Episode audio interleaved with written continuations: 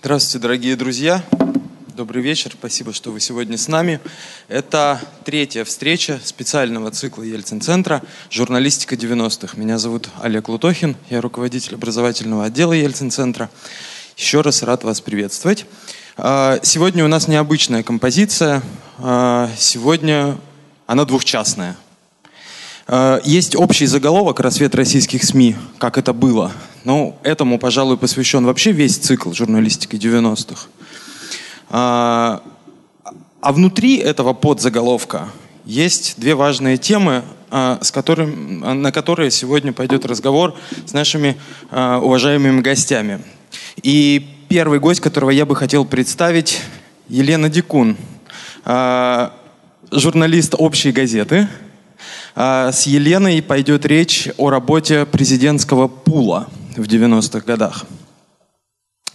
И второй гость сегодня, э, главный редактор трех газет. В разное время он был главным редактором «Коммерсанта», «Газеты» и «Известий» Раф Шакиров. Ваши аплодисменты, друзья. С ним мы поговорим о том, как в 90-е складывались отношения главного редактора и собственника медиа, СМИ, газеты.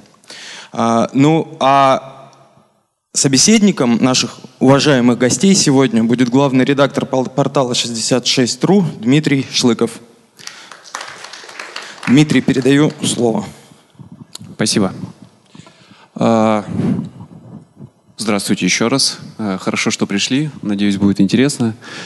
А, давайте, Лена, начнем. Президентский пул – очень интересная тема. Я думаю, многих здесь она беспокоит, потому что обычно это овеяно каким-то туманом инсайда, а, секретных совещаний и инструкций, которые выдают журналистам. А, но я бы хотел начать с общего вопроса. Вы в одном из интервью как-то сказали, что 90-е годы, их середина, насколько я понимаю, были самым лучшим временем для журналистики. Расскажите, пожалуйста, почему вы так считаете и в чем ключевые отличия между журналистикой 90-х, нулевых, нынешнего времени, хотя бы там рамочно?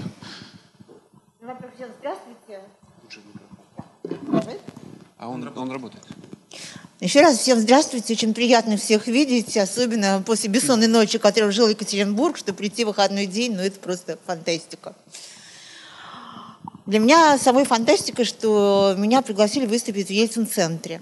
Потому что по всем законам жанра меня отсюда должны гнать далеко и вообще имя придать анафеме. Дело в том, что во время предвыборной кампании в 1996 году, когда все средства массовой информации демократической сплотились порыве, что не дадим пройти коммунистической чуме, и закрыли глаза на все нарушения главного кандидата президента Бориса Николаевича Ельцина, я была практически единственным журналистом, э, который работал в общей газете, который писал именно на тему нарушений э, в штабе главного кандидата, за что потом получила международную премию «Гонг», которая так и называлась за нарушение э, в штабе во время избирательной кампании Бориса Николаевича Ельцина. Дальше, когда я оказалась в Крылевском поле, в общем, надо отдать должное, я была такой жестким критиком Бориса Николаевича Ельцина. Я писала заметки жесткие, но, как все признавали, справедливые. Вот. И поэтому по всем законам жанра, такую, как я, не то что приглашать, звать нельзя сюда. Но дело в том, что Борис Николаевич был удивительно ярким, большим э, политиком. Э, и один из главных постулатов, который он уважал, признавал, это свобода слова, которую, в общем, мне повезло ощутить э, на себе, работая именно расцвет моей как журналиста 90-е годы. Вот. И то, что Ельцин-центр именно продолжает эти традиции, ну, это очень важно, ценно и, я бы сказала, бесценно. Так, конкретно после вступления что дальше рассказать? Как это было? Э, ну, вы немножко коснулись этой темы. Э, многие говорят о том, что невероятная свобода журналистики 90-х, она была продиктована личной позицией Бориса Николаевича. Несомненно. Вот. А, но э, с другой стороны, вы ведь наверняка ощущали давление не, со, не только со стороны власти, но, например, со стороны учредителя общей газеты, а, которым там в тот момент являлся гражданин Гусинский. У вас даже, например, был да, там конфликт с ним на этой почве, когда он вас просил а, создать и опубликовать текст, которого Я по факту не было. Речь. Значит, в, чем, в чем отличие от того времени, вот той вот невероятной свободы, о которой все говорят, от, например, э, условной несвободы нулевых? В какой момент произошел слом и почему, с вашей точки зрения? Но, опять же, повторяю, что во время работы в президентском поле, во-первых, это был очень интересный крылевский пол. Я пришла в 96 году, ушла в 2000 и практически весь крылевский пол э, ушел через год после того, как сменились президенты. Это были очень яркие самостоятельные фигуры. Это Таня Малкина, это Наташа Тимакова, это Лена Трегубова, это Алеша Венедиктов, Саша Будберг, Света Колосова. Ну, в общем, э, все яркие самостоятельные журналисты. И никогда не было никакой команды, пишем об этом, спрашиваем этом, об этом молчим, этот вопрос не задаем. То есть, в принципе, действительно была такая очень вольная атмосфера. И каждый сам считал, что нужно, что и писать. И никогда после этого, какой бы жесткий злой материал этого не был, никому не приходило в голову изгнать из пула, наказать тем, что тебя не допустят какое-то мероприятие устроить разборку, поехать в редакцию, орать руководству, смените этого журналиста, негодного нам на этого. Вот. Поэтому за все четыре года работы именно с 96 -го года до конца срока Бориса Николаевича Ельцина никакой диктата сверху Кремля не ощущалось. Конечно, в этом огромная заслуга пресс-секретаря Сергея Владимировича Стриженского, который, я считаю, был лучшим пресс-секретарем всех времен народов, настоящим другом журналистов и вообще верным э, соратником Бориса Николаевича и его вечным подспорьем, который помогал ему часто выходить действительно из тяжелых ситуаций. Что касается, ощущалось ли, что хозяин правит бал. Я работала в общей газете. Общую газету, как многие средства массовой информации, спонсировала Гусинский. Но надо сказать, что Владимир Александрович общая газета, это было, ну, наверное, самое последнее, что его интересовало по сравнению с «Монстром НТВ», «Эхо Москвы». Ну, общая газета, это все хорошо. Вот я имею Егора Владимировича Яковлева. На моей памяти Владимир Александрович э, вмешался в политику редакции несколько раз. Э, действительно, был один материал снят, который писала Анна Политковская но он касался олигархической дружбы, взаимоотношений. Это был материал, направленный против Потанина. Потанин в тот момент был другом Гусинского, материал сняли. И, в общем, как-то журналисты жестко объяснили, что эту тему он должен забыть. Меня же это коснулось в самую последнюю очередь, уже когда я сама понимала, что из Крыльевского пола надо уходить. Это уже был 2000 год. Владимир Александрович уже был совсем не милости, над ним висел, и журналистов Гусинского, Крыльевского поля оставили только НТВ. Алима Юсупова меня всех остальных вычистили, как не угодно. Вот, э, мы оказались э, во время президентского визита в Мадриде, когда арестован в Москве был э, Гусинский. Эта новость, конечно, вергла в глубочайший ступор не только журналистов, но и всех членов делегации. Это вообще было представить совершенно невозможно. Вот. Э, а о том, э, что за этим стоит, как бы президент обычно встречал, Путин всегда встречался с журналистами во время поездок, что вечером потом были, после того, как все работы закончены, встречи. Встреча на тему Гусинского, что произошло, она уже была, мы переместились в Берлин. Вот. Но, в принципе, во время той встречи уже Владимир Владимирович дал понять, что Гусинский выйдет на свободу. Мы тогда вот вышли после, это уже была глубокая ночь, мы вышли с Олегом Юсуповым. Вот, он сказал, я сейчас первым эту новость донесу, сообщу Игорю Малашенко, тогда еще здравствующему, вот, и донесу это до Москвы. Слава Богу, Владимир Александрович выпустили, вот, мы вернулись в Москву, вот, и Владимир Александрович, выпущенный, поехал э, обходить свои владения, благодарить журналистские коллективы за помощь и поддержку, что не бросили хозяина в тяжелые минуты, защищали его. Он приехал в общую газету, вот, э, пошел в кабинет к Егору, через какое, э, Владимир Яковлевым, через какое-то время меня вызвали. Владимир Александрович сказал куча прекрасных слов обо мне, все замечательно, сказал, ну а теперь, Лена, так. Надо написать статью, что Путин сказал, что меня опять скоро посадят. Говорю, Владимир Александрович, он этого не говорил, говорю я. Мне надо.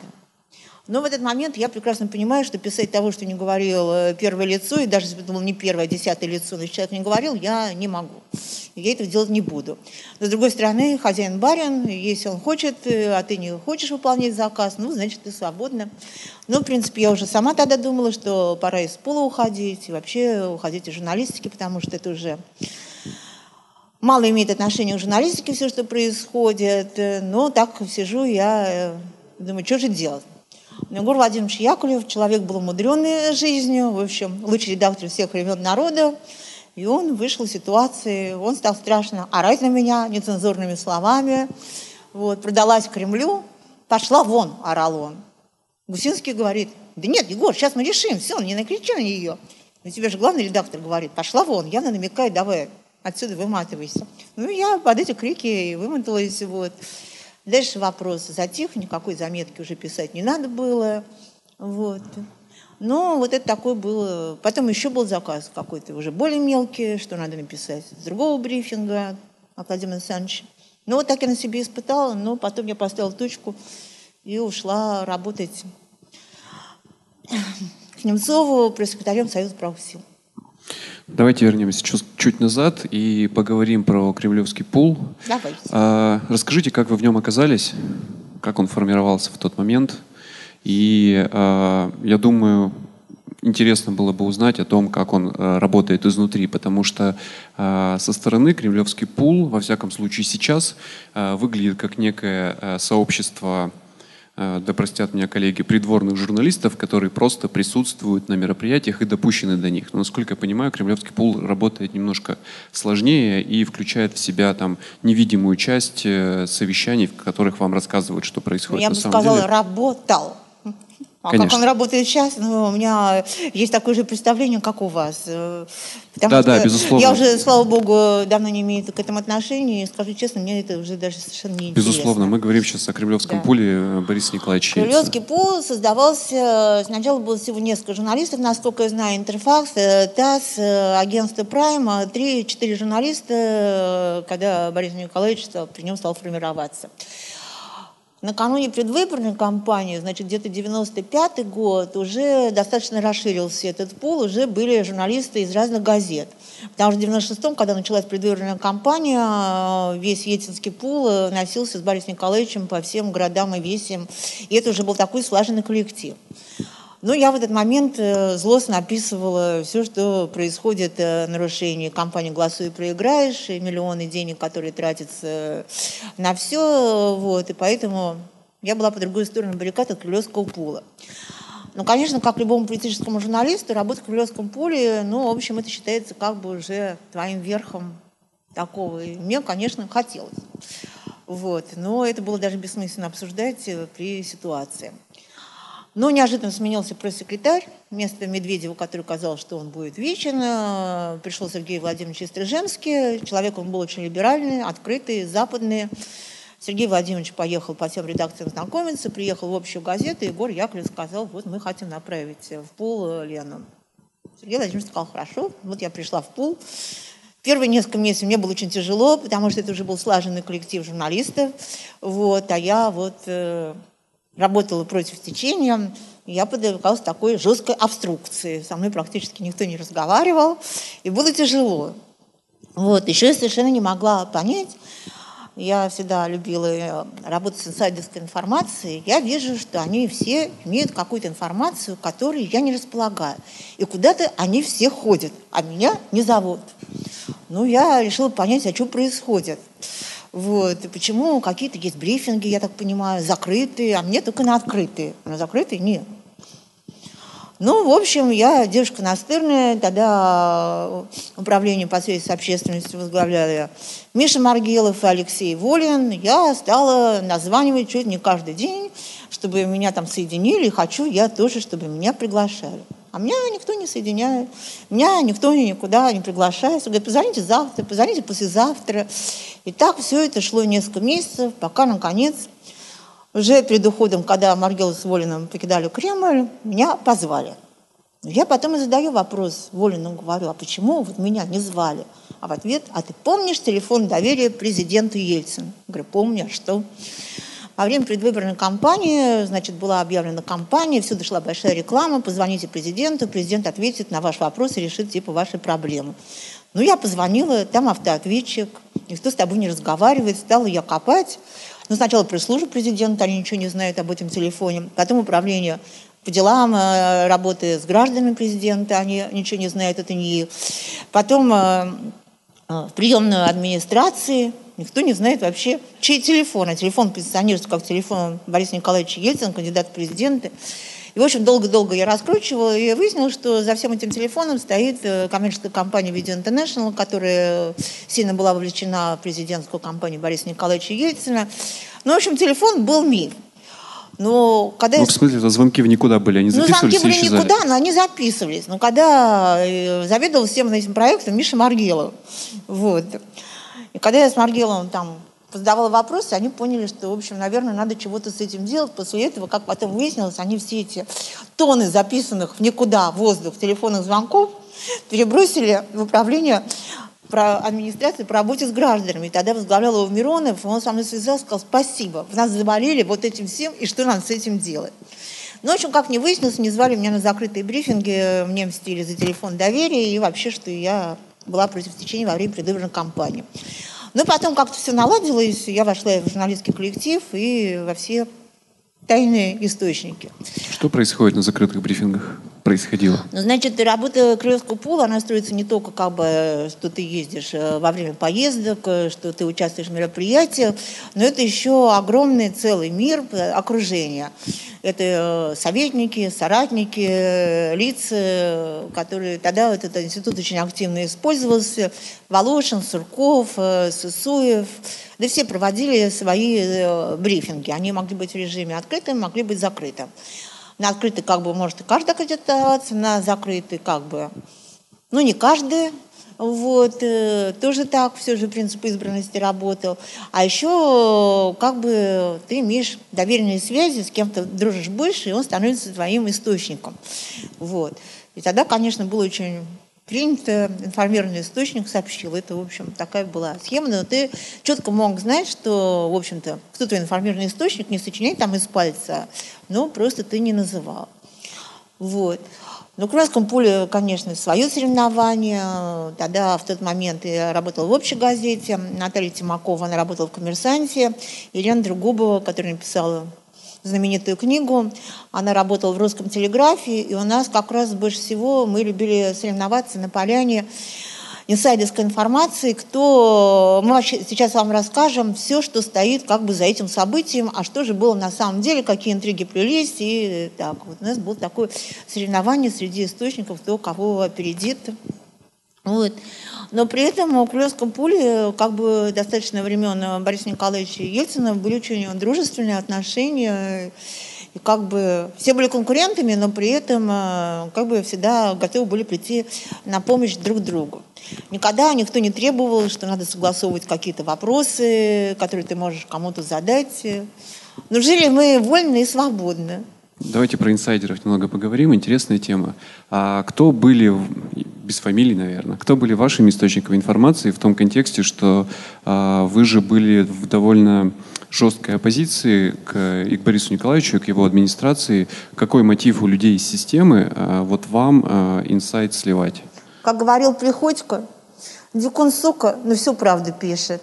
Вот, э, давайте так грубо говорить. Э, ну, во-первых, это уважение было и признание, что я действительно писала правду. Вот, она была жесткая, она была нелицеприятная, но это было признано правдой. И это уважение э, окружения Ельцина именно к тому, что такой момент есть. Вот. Ну, потом, э, почему им было выгодно? Да, им было со мной интересно работать. Например, тот же Сурков, который пришел, э, и когда он был завален заявками «дайте интервью» в администрации интервью, он дал интервью первое мне. Почему? Ну, в общем, ну, я так профессионально работала, уважали. Не знаю, почему именно выбирали. Я говорю, что гонение за то, что ты пишешь э, ну, как бы нелицеприятную информацию, никогда не было.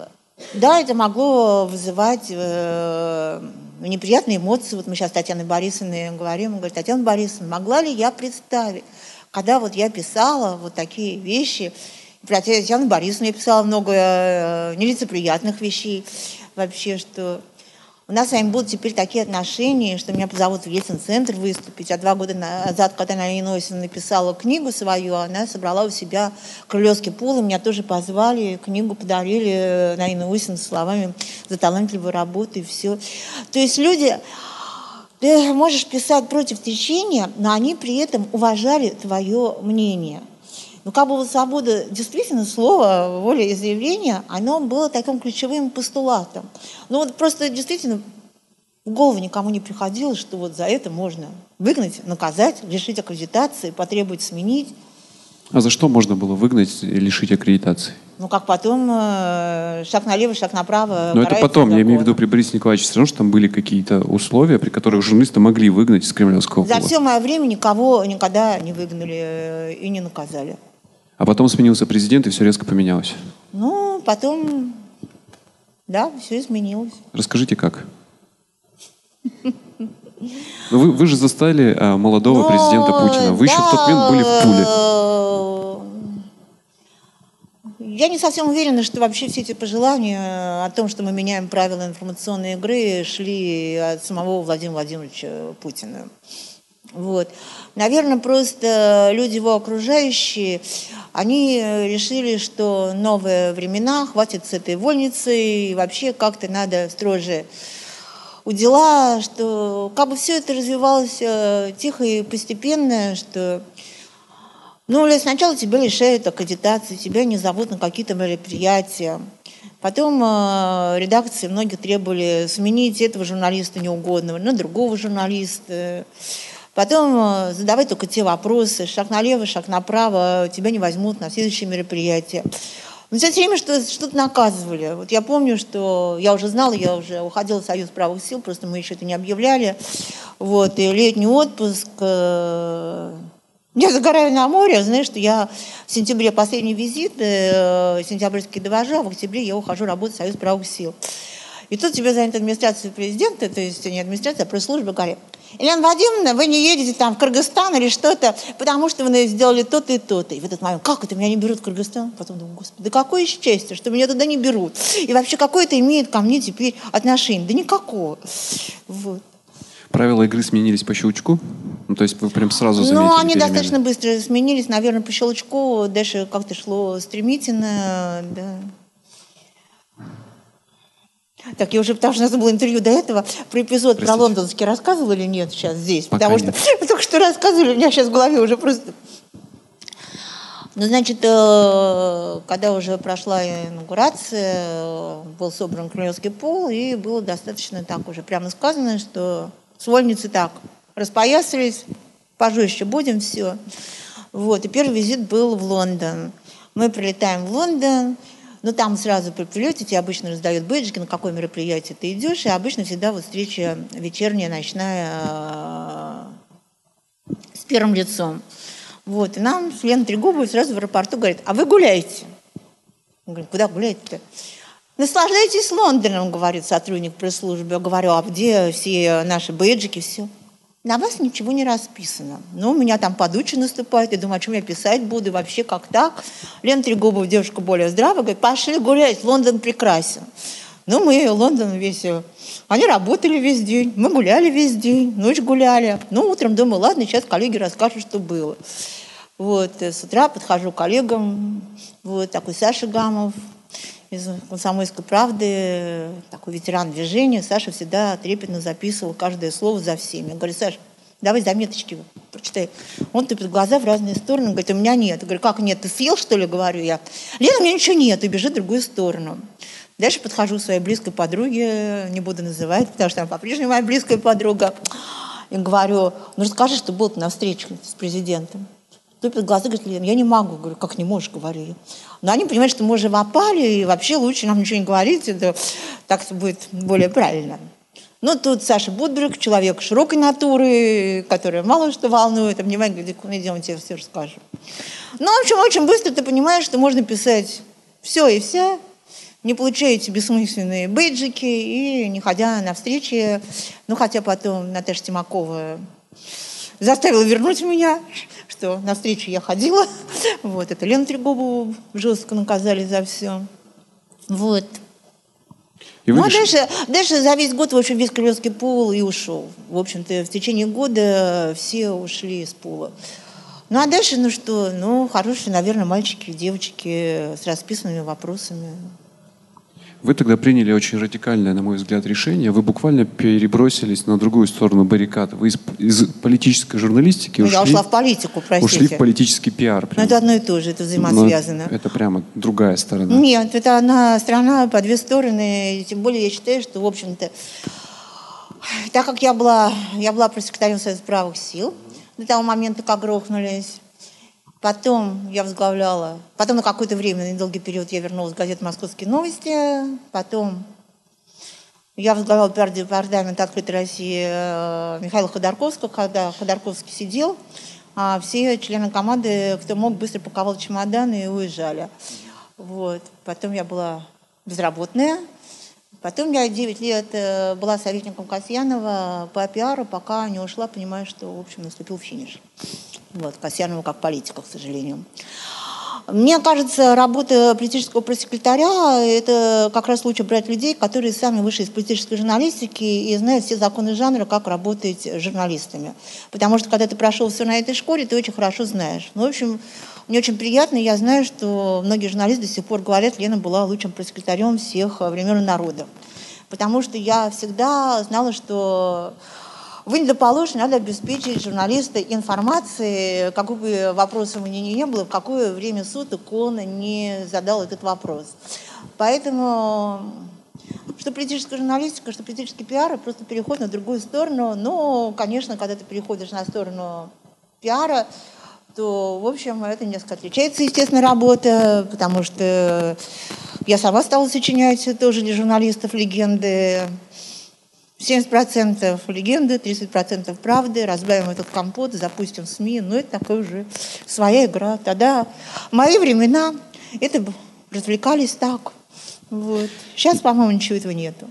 И тем не менее, почему? Почему вы тогда приняли это решение? Что было вот точкой для вас э, в карьере журналиста и переход уже там, в пиар, в, э, в пресс-секретарей? Ну, во-первых, могу честно сказать, было ясно, что работать в Кремлевском поле уже бессмысленно. Ну, кремлевским пулом же не заканчивается э, Но, политическая журналистика. Слушайте, я уже на, к тому моменту много прошла. Я и парламентским корреспондентом была, кремлевским, и, кем же только не была. Но дальше я не знаю. Надо становиться заведующим отделом. Но как-то все же надо расти, пока есть возможность роста. Сидеть, становиться... Мне всегда больше живая работа нравилась. Вот. Поэтому у меня совершенно не было никаких желаний становиться начальником. То есть мне всегда хотелось быть как журналистка, чтобы меня цитировали, чтобы я была известна, я хочу быть первой. Это для журналиста амбиции такие необходимы, если ты хочешь быть хорошим журналистом. Но у меня никогда не было амбиции, что я хочу стать начальником. Мне это просто неинтересно. Сидеть и переписывать бесконечные заметки. Вот. Ну, а потом э, интересно попробовать себя на новом поле. Я ничуть не жалею. Это была очень интересная работа. Работа Борисом Немцовым. Ну, это вообще замечательный период жизни, потому что Борис был, в общем-то, не начальником, а другом. Мы много прошли. Много чего сделали, чего не сделали. Но это, в общем, действительно период, в котором я могу сказать только самые добрые слова. Uh, у нас подходит время передать вопросы в зал. С удовольствием. Давайте я буду с микрофоном подходить.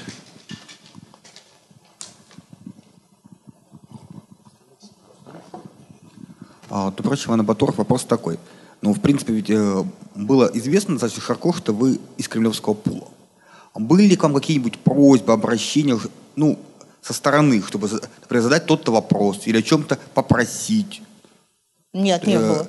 И вообще, как, э, вообще, как вы работаете с обращениями читателей, например, которые поступали? Могу честно сказать. Обращение читателей я знаю только во времена, когда я закончила институт и пришла работать в газету «Неделю». Был отдел э, писем, им заведовала чудесная старушка, и на том этапе жизни, э, начала своей профессиональной, еще какие-то обращения читателей я знаю. Дальше, простите, я всю свою журналистскую жизнь ни одного обращения читателя, что не знаю. Понятно. Э, в продолжение вопроса. А учредитель вас пытался использовать как агента Не как журналист, Нет, а как э, я источник. говорю, это было только самые последние несколько месяцев, когда Гусинский вышел, когда шла война, уничтожить Гусинского или нет. Но только тогда, как бы вот эти две истории, которые сказала, нет, никогда Егор Владимирович не, давно не давлел, и вообще я считаю, что Егор Владимирович это самый великий редактор всех времен народов, человек совершенно неоднозначный, непростой, в котором было много и белого, и черного. Ну, в общем, это поколение других людей. Это вот поколение, что Борис Николаевич Ельцин, что Егор Владимирович Яковлев. Это плеяда больших, великих людей. Каждый в своем профессии. Один президент, а другой редактор. Юрий меня зовут. Как вы думаете, почему в качестве преемника избрали Путина, а не Немцова? И кто был главным в этом выборе? Ну, кроме Ельцина, конечно. Нет, ну то, что Борис Николаевич очень любил Бориса Ефимовича, а, в общем-то, его как сына, а Борис Ефимович очень любил Бориса Николаевича, это действительно правда.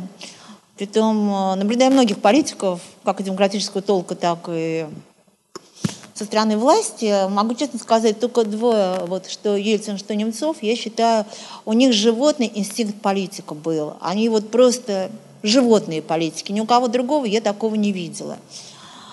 Ну как, почему не избрали? Ну, Потому что дальше началась договоренность, дальше, ну, все же мы знаем, Борис Абрамович какую роль сыграл, окружение Бориса Николаевича. Но выбирали те, которые считали, что он ну, как бы продолжит дело, все будет надежно, ничего не изменится. Все же Борис Ефимович, э, ну, он слишком импульсивный, он слишком человечный для президента. Конечно, вся бы история наша развернулась совершенно по-другому, если бы Немцов стал президентом. Но история не знает сослагательных наклонений. Потом, конечно, господи, когда Борю перетащили в Москву, уж как его имидж-то уничтожили со всеми этими белыми штанами, связь инвестами и так далее. Если бы Боря тогда остался сидеть в Нижнем, не согласился бы на уговоры Татьяны Борисовны, что надо помочь Борису Николаевичу. Может быть, действительно бы история вся развернулась по-другому. Потому что тогда у него уже был потрясающий рейтинг, потрясающий имидж. Сидит молодой политик, реформы, э, западники его признают. А когда его вытащили в Москву, ведь как проехались-то, ну, в общем-то. Что Дум- оставили от имиджа? Вы Дурак думаете, в это, белых штанах? Вы думаете, это спланировано было? То есть это сразу заложено было? Нет, я думаю, сразу не было заложено, что действительно он был нужен, э, что нужна была помощь. И не случайно Татьяна Борисовна приехала уговаривать. А дальше понеслись все эти, господи, клановые олигархические войны. Он ст- стал заложником ситуации.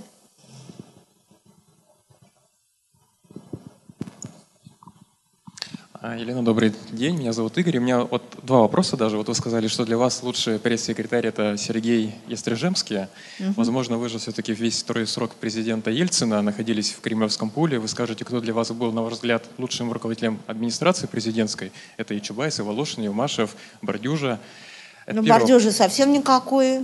Вот. Ну подождите, Елена, я вам задам еще второй вопрос сразу. Да. Вот э, оттолкнусь от того, что вы были на э, весь второй срок президента Ельцина, наблюдали его непосредственно, вот близость к телу, по сути дела, была. Второй срок, э, некоторые считают, Ельцин шел по наклонной. То есть после операции очень активная его деятельность, 97-й приход молодых реформаторов, затем началась Чехарда с премьер-министром и кризис, он сдал физически, в политическом плане и вообще слово деградация возникла и системы, и, возможно, личности человека. Вот как вы относились к Ельцину? У вас была какая-то трансформация, эволюция вашего отношения к нему как к человеку и как к политику? Вот два вопроса. Спасибо. Так, первый, кто был лучший руководитель администрации? Ну, Волошин, конечно. Почему? Да. Ну, Волошин э, стратег, Волошин мыслитель. э, Ну, он стоял за многими решениями. Бордюжи никакой. Валентин Борисович тоже э, как-то держался больше в темноте. Э, Честно, совсем мало помню, какой был Анатолий Борисович. Вот хоть убейте. Мне тут напомнили, что я писала Анатолий Борисович э, Наташа Ростова, которая ведет проект «Ельцинские СМИ», нах- находясь в Америке, она там пишет, вот ты писала, что Чубайс тот и тот, и такая информационная политика при нем. Говорю, правда? Говорю, я вообще даже этого не помню. Вот. Что касается Бориса Николаевича Ельцина, конечно, Было тяжело смотреть, потому что практически все визиты, они сводились не к части, а что мы подпишем, э, какие договора, какие вопросы, а все смотрели, как себя, ну все знают, что Борис Николаевич все называли дедушкой, как себя дедушка будет чувствовать, э, сможет он одолеть этот визит или нет. И, в общем, конечно, местами это было очень тяжело наблюдать, и даже человечески, в общем, даже после визита где мы были, в Туркмении и Алмата. Я вместо текста э, о том, как проходил визит, написала открытое письмо, обращение к Наине Осине и Татьяне Борисовне. Пощадите э, своего мужа отца. Вот, что имейте сострадание. Но, естественно, физический фактор имел место. Теперь, оглядываясь на все это время, я понимаю, Господи, что я много чего не понимала, что как история повернется дальше. Вот. Ну, тогда, ну, как было, так и было, так и писал. Этот ваш текст, он же э, практически легендарный уже, то обращение по поводу здоровья Бориса Николаевича. Насколько я понимаю, тогда было а, не очень принято писать о здоровье президента, верно? Ну, скажем честно, чем шло дальше уже, даже э, Крылевский пол, конечно, но когда ты работаешь в Крылевском поле, ты постоянно находишься в контакте с людьми, у тебя дружеские отношения, это ты постепенно становишься заложником. Ну, как бы, ну, я лучше промолчу, ну, как это нехорошо. Вот. Мы же все как бы в одной лодке. Это действительно очень тяжело, как пройти это с тылой харибды, что ты должен остаться журналистом, но при этом и сохранить хорошие отношения. Но ты уже становишься такой тесной командой, как бы, даже не понимаешь, ты вообще на чьей стороне. Вот. А в чем вопрос? Подождите. А, попрекали ли вас э, за то, что вы тогда а, Нет, у меня никто никогда президента? не попрекал. Ну, я знаю, э, что Сергею Владимировичу Стрижевскому были гневные э, просьбы что-то поделать с этим, но он никогда весь удар принимал на себя. Он потом мне сказал, когда уходил, Лена, сколько вы мне седых волос стоили? Но никогда мне лично вот никто вот так не ну а потом, э, когда, к сожалению, здоровье Бориса Николаевича становилось э, все хуже, ну, в общем, уже большинство журналистов Крылевского пола, даже очень нежно относясь к Борису Николаевичу, уже стали писать об этом. Но это же невозможно было скрыть факт.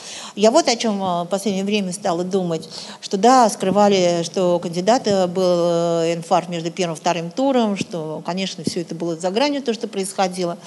Но потом, когда уже объявили, что Борис Николаевич болен, уже же дальше достаточно открыто уже вся компания пошла, что Лесин приехал со съемочной группы, объявили, потом дальше уже показывали Борис Николаевича, как все это. То есть дальше уже было раскручено э, пиар более открытый. Представить, что сейчас такое возможно, это нереально.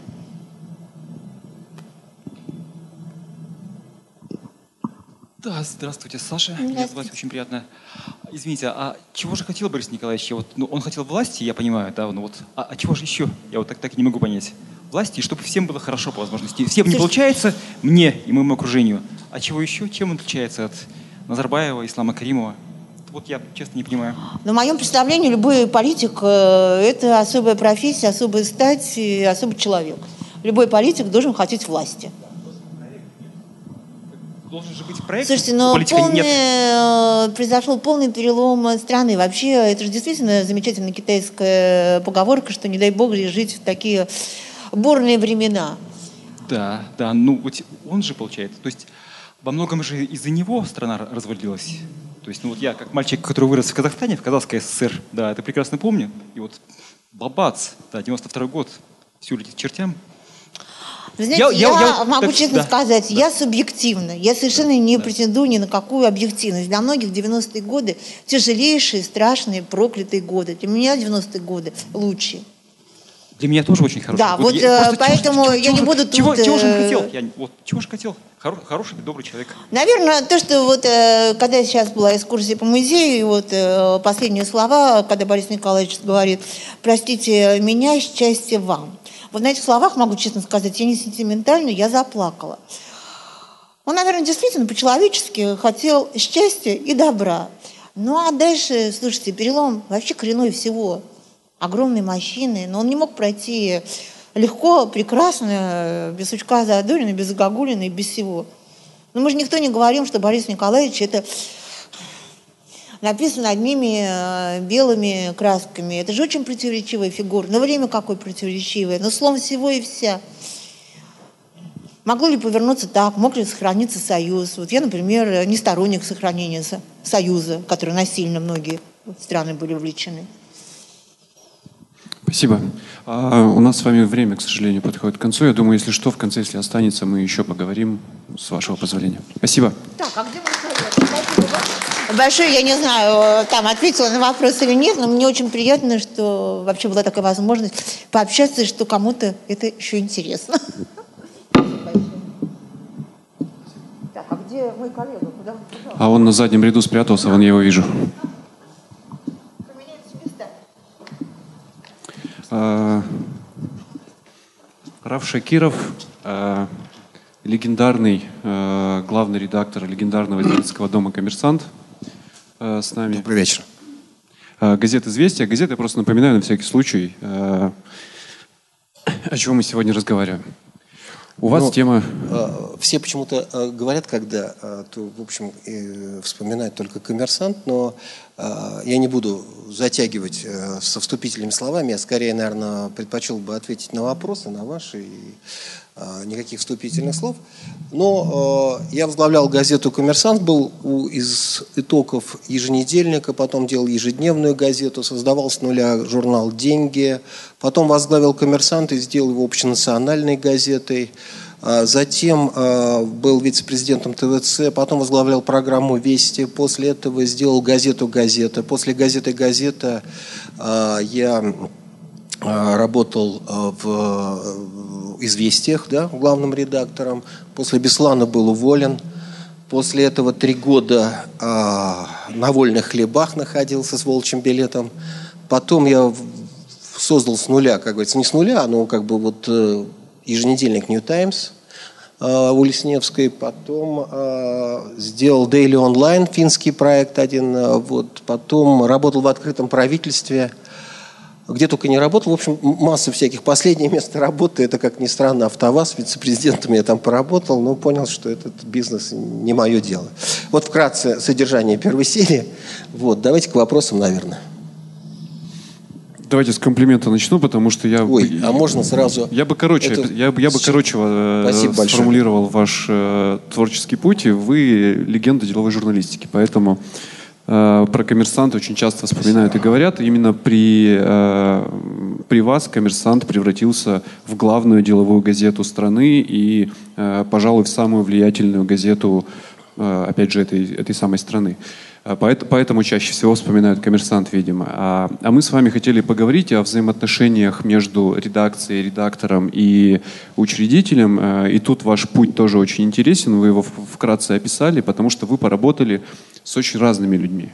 А, например, э, газету «Коммерсант» вы э, сделали такой, какой она стала, вместе с Владимиром Яковлевым, который, насколько я могу э, оценивать, для которого медиа и журналистика — это был прям бизнес, то есть это был источник дохода.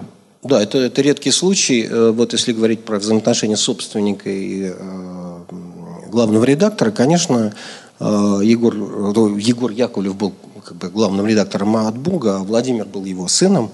Вот. У них были да, непростые ревностные отношения, но и Владимир Яковлев был, конечно, главным редактором от Бога, что называется. И это было счастливое и редкое сочетание, когда человек сделал из своей профессии бизнес, и он был и журналистом, и бизнесменом одновременно. Это, пожалуй, чуть ли не единственный случай, когда я работал с профессионалом, который владел средством массовой информации. Там профессиональных вопросов практически не возникало, понимаете? А почему, кстати? Давайте а, а, отклонимся немножко от магистральной темы. Почему в России Потому так что... мало профильных инвесторов в медиа? А, и, и в 90-е, это, это немного другой вопрос. И в нулевые Значит, сейчас. надо вспомнить историю, потому что коммерсант возник э, как союз, э, как бы орган союза кооператоров, с ним родил, родился российский бизнес. Это было решение, которое было э, пробито прямо скажем, Егором Яковлевым. А, вот. Он дружил с Александром Николаевичем Яковлевым, но другим, который входил а, в Политбюро, был послом в Канаде и имел очень тесные отношения с Горбачевым, принимал его в Канаде очень хорошо, они там подружились. Собственно говоря, благодаря вот этим связям возникла идея э, нового органа, делового, для бизнеса, поскольку тогда э, Горбачев рассчитывал реформировать страну с помощью кооперативного движения. У этого движения должен был быть какой-то орган. Знаете, как бы в советское время назвали бы советский кооператор. Да? А здесь э, создали коммерсант. И слава богу, главным редактором оказался Владимир Яковлев, который уже тогда был известен. Э, очерками о люберах, и страна это читала, все эти полосатые штаны и так далее, и так далее. В общем, он э, был талантливым журналистом и очень хорошим организатором. Э, волею судеб коммерсант оказался в уникальном положении, когда в него пришли не просто журналисты, которых Яковлев хорошо знал, в него пришли люди – которые работали на Цыковские институты, которые определяли экономическую политику. Из конъюнктурного института Никиты Кириченко. Я пришел из Института мировой экономики и международных отношений. Это головной институт Академии наук, который писал записки для ЦК. То есть, таким образом, это не просто должностные были вещи. Люди, которые писали в «Коммерсант», они определяли экономическую политику как таковую. И они лучше знали э, положение в экономике, и именно поэтому коммерсант стал не просто органом кооператоров, а он стал органом всего российского бизнеса. Как вы помните, в то время не было официального курса доллара, все сверяли его по коммерсанту. Это издание, которое было, на тот момент имело 750 тысяч экземпляров э, тиража. Это огромное издание. Еще представьте себе, что это э, его читали властные структуры, его читал бизнес, и, и соответственно отсюда вот как бы и влияние. И, конечно, огромная, огромная э, заслуга э, как бы популярности коммерсанта того времени – это инсайт. Конечно, мы, э, ну, как говорится, я уже говорил, что работа журналиста, она помимо определенных правил, а у коммерсанта своя школа журналистики, э, эта работа похожа на работу полицейского или следователя, если хотите. У нас везде должны быть информаторы. У нас никто не должен проскочить, чтобы у тебя не зазвенел звоночек. У вас все время, неважно, а, вы сторонники одной линии и другой линии, это не имело значения. У нас люди ходили на собрание общества памяти, считались там своими. У нас люди ходили на собрание мемориала и тоже там были своими. У нас везде были информаторы. И, кроме того, конечно, масса всяких навыков, которые, о которых я уже говорил, ну, вот в интервью до этого. А, люди не только хорошо разбирались в своей теме, не только знали всех инсайдеров и так далее, но и умели читать документы вверх тормашками – вы разговаривали с человеком, у него лежал секретный документ, да? Вы невольно бросали взгляд, раз, два, три, он не обращал на это внимания, а вы за это время прочитывали весь документ. Есть легенда, что в «Коммерсанте» этому учили журналистов. А, что-что? есть Муч... легенда, что в «Коммерсанте» этому журналистов учили. Да, конечно, буквально... это не легенда. Э, это, это... Даже знаете как, э, не то чтобы был какой-то специальный такой конспиративный тренинг, да, где вас там джиу-джитсу, значит, не спать, смотреть, запоминать. Все этого не было. Вас просто посылали на задание и говорили, что без материала ты не приходил. А дальше я говорю, что если ты приходил без материала, ты лишался работы. Все. Поэтому, знаете, после этого, в общем, не нужно тренировать. У людей возникают чудовищные, открываются чакры, знаете, новые возможности. Они, э, наши ребята, собственно, и я в это время, я тоже ведь был и журналистом, э, я помню, как э, в Белом доме, который не был тогда так закрыт, люди брали совершенно инсайдерские документы со стола там, и так далее. Ну, то есть мы работали на аудиторию, чтобы вся информация у нас была. Вот. И я вот могу сказать, что в свое время я вот э, написал заметку о тайных переговорах. Моя первая заметка была про телефонный разговор Горбачева с Мейджером, о котором никто не знал. Не буду говорить даже, как я это сделал, но ну, у меня был подробный ну, разговор. Ну, хотя бы немножко. Нет, это заметку. до сих пор является профессиональной тайной. А, вот, но с другой стороны, тайные переговоры, вот был даже запрос в Думе, тайные переговоры у Фалин ездил э, в Японию, и я узнал о том, что будут вестись тайные переговоры, условия сдачи Курильских островов. Все это я написал. Я говорю, все здорово, только ты должен мне представить Фалина в аэропорту. Я говорю, а как тебе? Ну, я говорит, не знаю, иди как хочешь. Я приехал в аэропорт, конечно, Фалин в вип-зале сидит, меня туда, естественно, не пускают. И э, я вот тоже этому не учили. Я пошел в э, рубку и сказал там, знаете, день-день в Шереметьево там, э, там, господин Фалин, вас ожидают там на входе вип-зал. Он выходит, я улыбочку говорю, мы снимаю его, э, комментарий беру там. Он был совершенно взбешен, в то время это было ну, совершенно не принято такие вещи делать. Потом были другие варианты. Я достал э, секретные переговоры по разделу границы Охотского моря с картами, со всеми делами.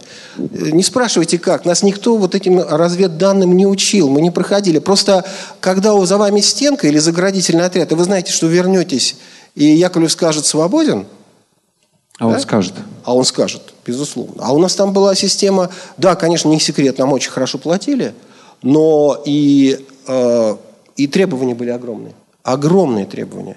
И никто не говорил, как ты там будешь, как, я не знаю. Вот у нас было очень такое хорошее правило, я его во всяком случае журналистам говорил, когда, говорю, написано, «А, входа нет, вход с другой стороны.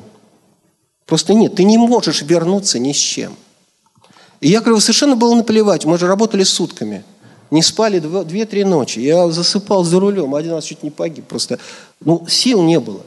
А, но ты должен был, вот кровь из носа. Если кто-то приходил, я, говорит, три, трое суток не спал, говорит, а что мне, что ты трое суток не спал? Мне плевать, ты же результата не дал. Где Никак. текст?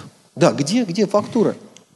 Так что это было довольно жесткое время, э, жесткое во всех смыслах. Э, никто, вот я говорю, там не занимался, знаете, вот молодыми специалистами из отдела писем или что-то еще. Вот просто приходит человек и там когда я пришел, меня спросили, у вас есть связи в ЦК, в МИДе и так далее? А мне так хотелось работать, я уже пописывал, я сказал, есть. А сам думаю, как же я это буду доставать, а? Ну, достал. А как в «Коммерсанте» строились взаимоотношения между редакцией и коммерческой службой? Потому что ну, коммерсанту как бизнесу О, еще это... нужно зарабатывать деньги, не забывать. Конечно. Это очень э, длинная история, как всякая длинная история имеет эволюцию. Да? Да, да, давайте, давайте, знаете, в каком контексте поговорим. Дело в том, что «Коммерсант», как любое деловое издание, у него, по сути, э, источник информации, читатель и рекламодатель – это по факту один человек. Ну, в смысле, одни и те же люди. Одни и те же люди. А, ну, вы пишете э, для бизнеса о бизнесе и... Э... и... Это надо тогда исходить из мысли, что все, кто нас читает, э, бизнесмены, все дают нам рекламу. Если бы так было, то я бы, может быть, даже здесь не сидел. Понимаете, это столько бы денег было. И тем не менее, как, как в этой ситуации э, выстраиваются взаимоотношения коммерческого отдела и редакции? Во время раннего коммерсанта, когда был Яковлев, я вообще не знал, как это строится, потому что Яковлев занимался сам бизнесом, а, и там, понимаете, были тоже свои дела, не буду скрывать. Конечно, Союз кооператоров выделял деньги, не секрет, это было, а, более того, это решение создания было в ЦК проведено, так что это как бы было финансирование на, на, раннем, на ранней стадии, а потом уже, конечно, началась реклама и прочее, прочее, прочее. Вот, первоначально это были, конечно, какие-то стартовый капитал, конечно, это были другие дела. А, в тот момент, в тот момент вопрос так не стоял, могут ли бизнесмены что-то нам а, диктовать или определять. До олигархических войн было вот как отсюда до Марса. А, этот класс бизнесменов, кооператоров только становился, они пытались защититься от красных директоров. Самое главное, что их душили везде – пытались обложить налогами, их э, менты давили, бандиты давили они сами что-либо диктовать, это потом они обросли спецслужбами, э, там, ГБУшниками, своими службами безопасности. Потом они стали сильны. В тот момент они боролись за выживание точно так же, как и мы. Мы были в одной лодке, что называется, и нам нужно было забить э, свое право на жизнь, отстоять его, забить эту позицию – вот, поэтому вот такого вот, знаете, дай-ка я сейчас использую коммерсант, и потом не надо э, преувеличивать. Это было молодое издание, популярное, его читали, но э, влияние политического такого, э, вот такого мощного, чтобы входить в Кремль, там этого не было. Но поначалу. А потом-то коммерсант превратился в очень влиятельное издание, которое да. могло отставку было, организовать. Да. Конечно, э, и не одну. Ну да. Должен вам сказать, что и, и я не поверю, что в этот момент не, не, э, вас не пытались использовать. Нет, нет, и я конечно, не поверю, пытались. Что вас не, конечно, не пытались. пытались. Во-первых, надо сказать, что э, первый этап коммерсанта – это скорее попытки э, использовать это издание – э, людьми, которые составляли разные группы в политбюро. Вот кто рулил страной-то. Э, вот где была реальная власть. А, и, конечно, не, не буду скрывать, конечно, мы были сторонниками реформистского курса, который олицетворял там Горбачев, Александр Николаевич Яковлев. А вы помните, что был и Легачев, и другие ребята. Понятно, на чьей стороне были наши симпатии, да? Это первое. Второе, а, как бы потом ситуация стала меняться. И уже э, позже, как говорится, конечно, э, когда класс капиталистов уже там возник, там, конечно, попытки влияния были всегда. И, опять же, не скрою, тут взаимоотношения совершенно очевидны. Вот представьте себе, вы э, такой независимый журналист, да, э, как коммерсант был. Но вы э, за счет чего, Яковлев это прекрасно понимал, в чем отличие коммерсанта от поздних изданий? Потому что для Яковлева это был источник зарабатывания денег. А вот мы с вами, я начинаю с вами говорить, да, и начинаю вешать вам лапшу на уши, например, да. Вы спокойно про себя подумайте, ну, парень заврался, я все понял, я ушел. Я, вы ушли, я потерял рекламодателя.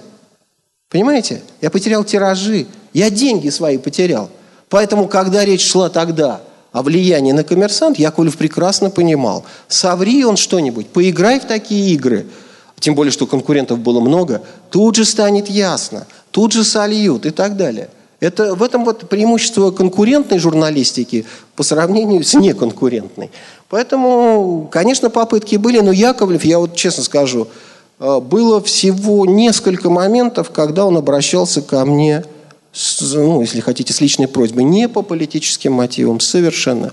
Один раз мы написали про Лужковскую одну даму, которая с патриархом была связана. В деньгах у нас было расследование большое-большое про ее бизнес. Ну, начала она с уборщицы, а стала э, миллиардершей.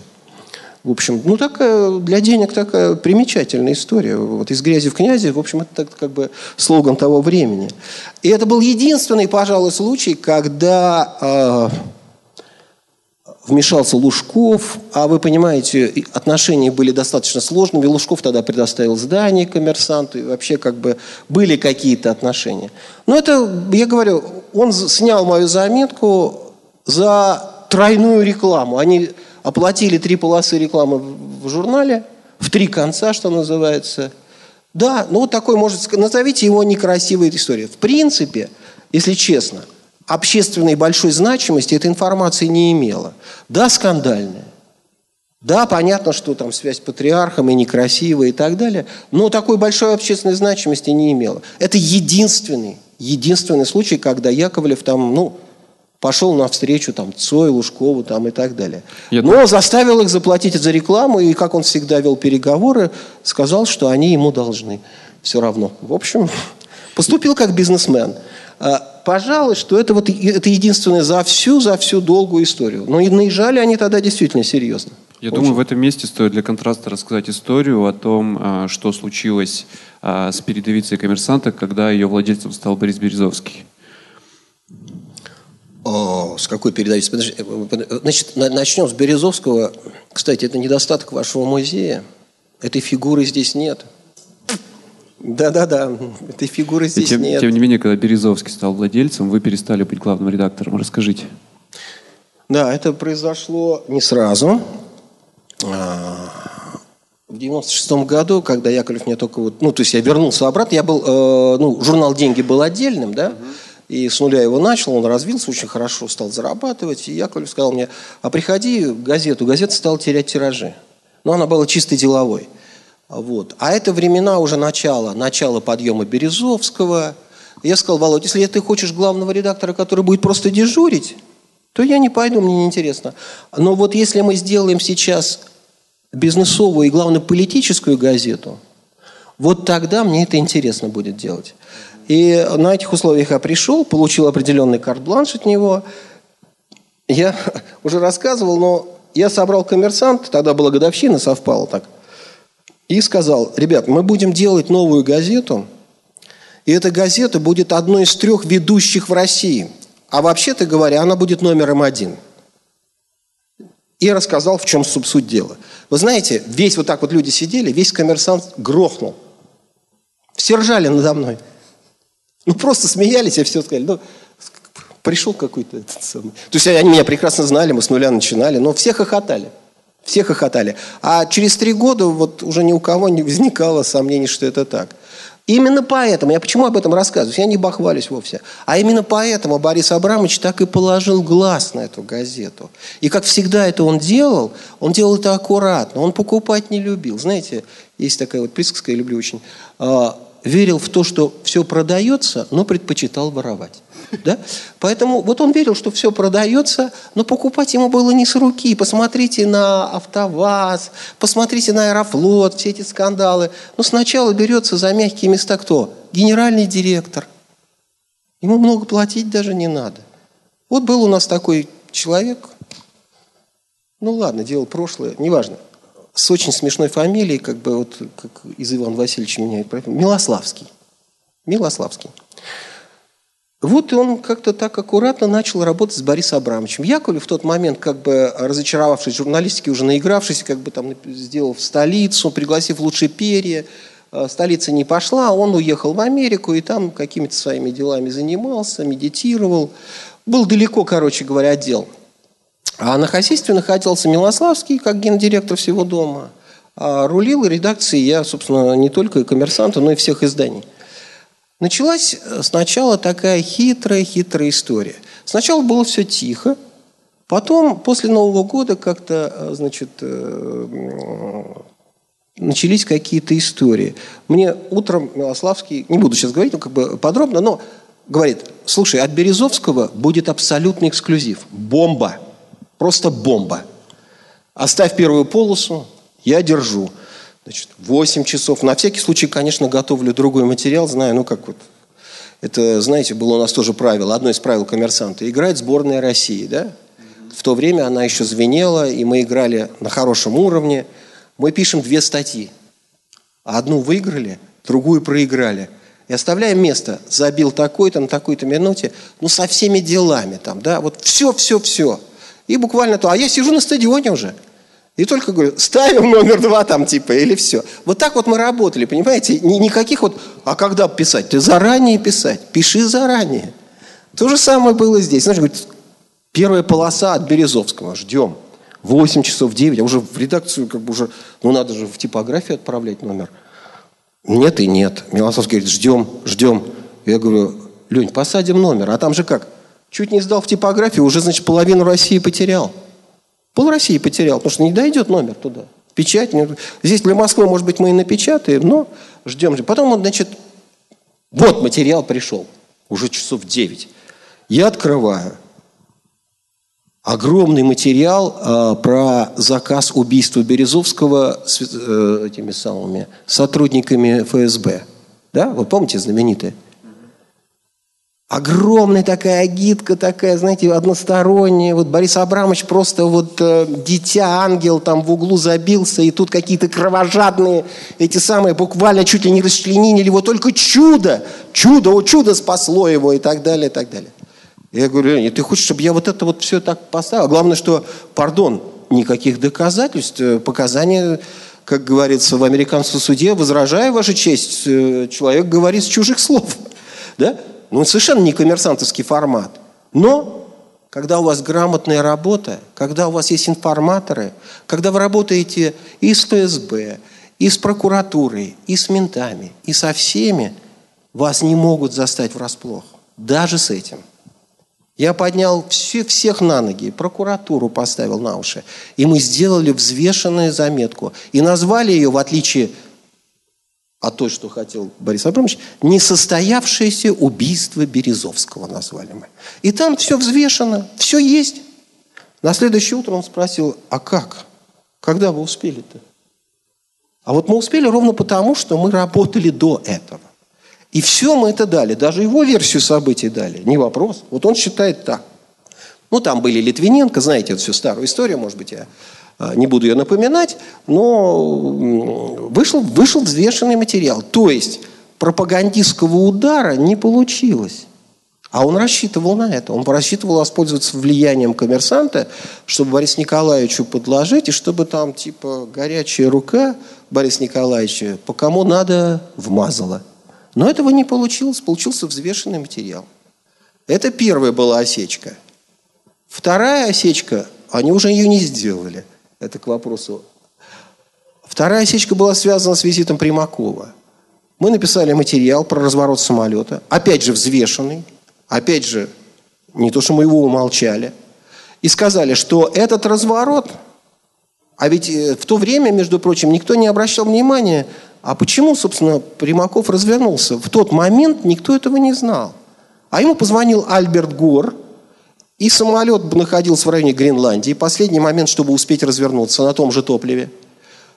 Речь шла о том, что американцы, не дожидаясь прилета Примакова, приняли решение бомбить Югославию.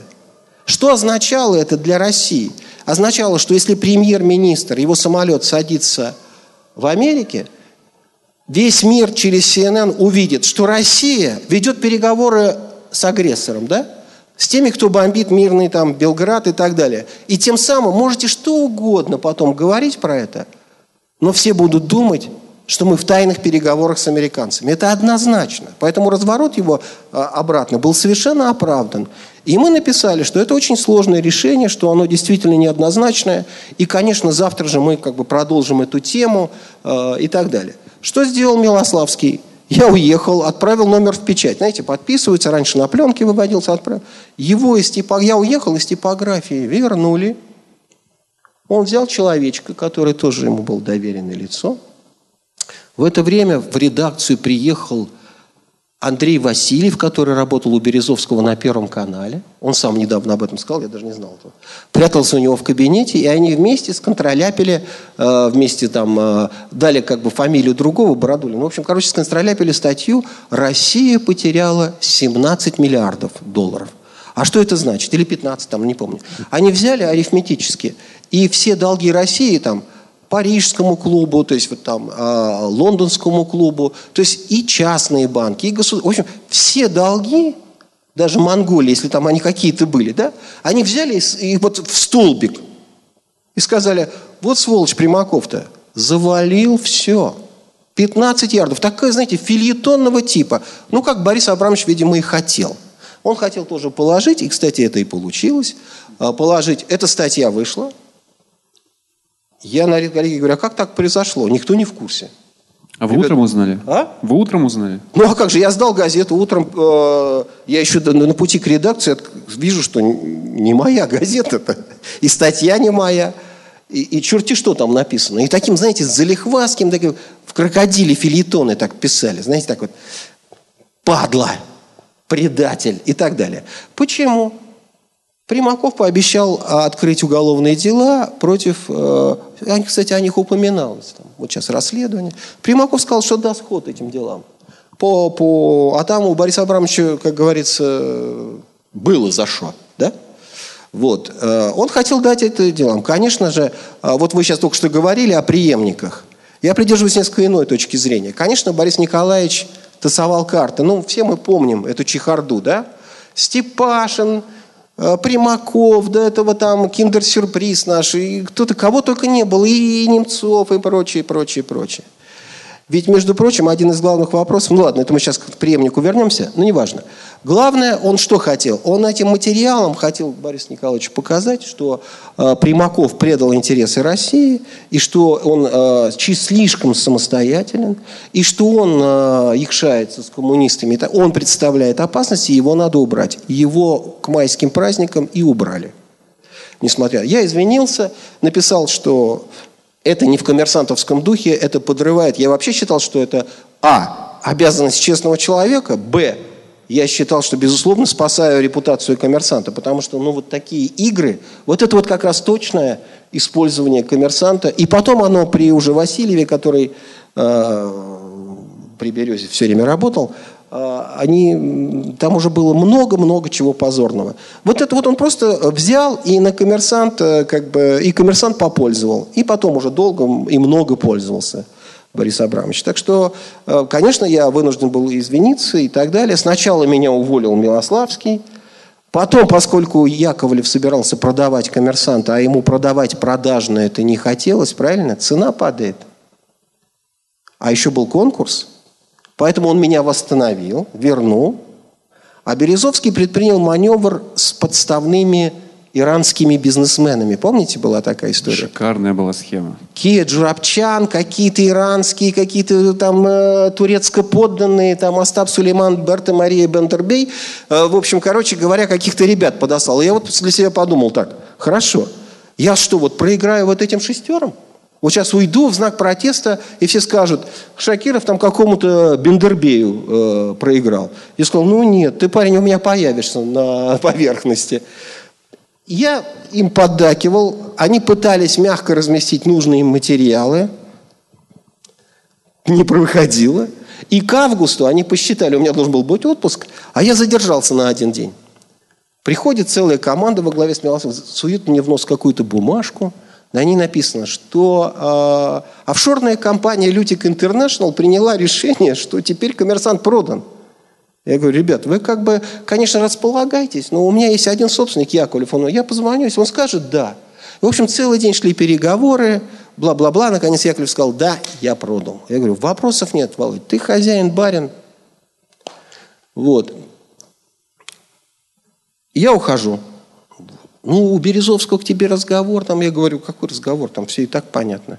Они целый день там, как бы такое двоевластие было, все так смотрели друг на друга. А у меня правило такое, я не задерживаюсь, как бы ухожу, значит, тоже вещи собрался, а, мы проставились, попрощались с редакцией, как это водится, значит, и ночью вдруг Яковлев говорит, у меня личная просьба к тебе, поезжай к Березовскому. Я думаю, я уже выпил, да? В ТАСС, он тогда в ТАССе сидел. Ночью я сажусь за руль, в то время это было нормально – Доехал до, до этого ТАССа, они поднимаюсь, там кругом охраны, никого нет вообще, ни, ни души. Ночь. Поднимаюсь туда, там Бадри, Патракацишвили и Березовский. Захожу я туда и почувствовал, что вот тут-то я и, наверное, ошибся. Короче, ну они сначала все поговорили, поговорили и сказали, мы предлагаем тебе пост генерального директора ТВ-6. Что по этому, по этому поводу думаешь? Ну, я сказал, типа, что вот, э, что можно было бы сделать, но на самом деле, говорю, мне это не интересно. Почему? А? а? Почему? Премия Переберезье, какая разница? Зачем мне с коммерсанта тогда? Я бы в коммерсанте остался сидеть.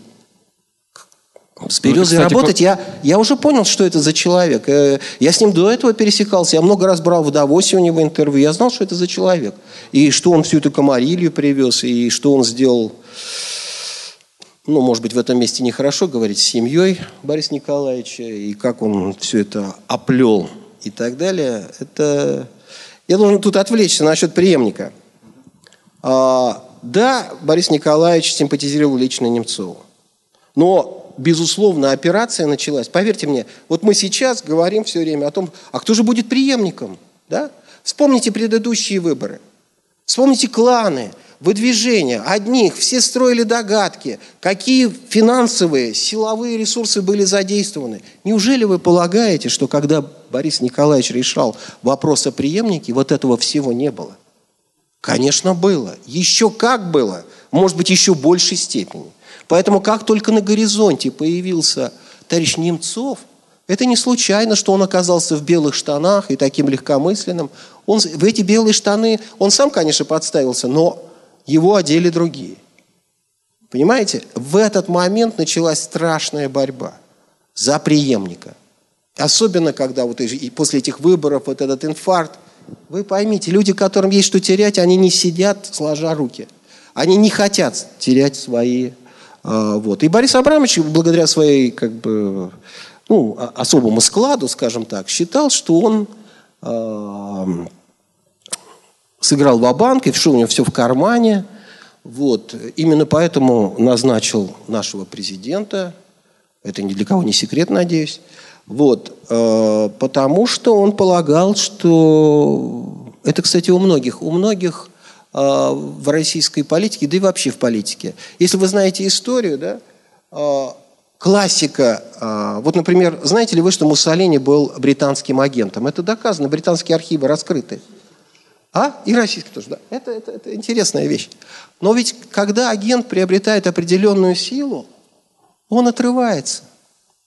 Все рабочие организации накануне революции создавались Зубатовым и так далее, а потом перестали быть таковыми, когда Гапоновскую эту демонстрацию расстреляли. Они отрываются от их создателей. Про Бен Ладена молчу общее место, да? Так вот, он полагал, что будет контролировать будущего президента. А тот оторвался, как и всегда бывает в истории. Борис Абрамович свои силы переоценил – рассчитывая на определенные документы, на определенные и так далее, и так далее, и так далее. У Бориса Николаевича был очень тяжелый выбор, должен вам сказать. Вот когда мы говорим о повестке дня, кажется, что это абсолютно свободное решение.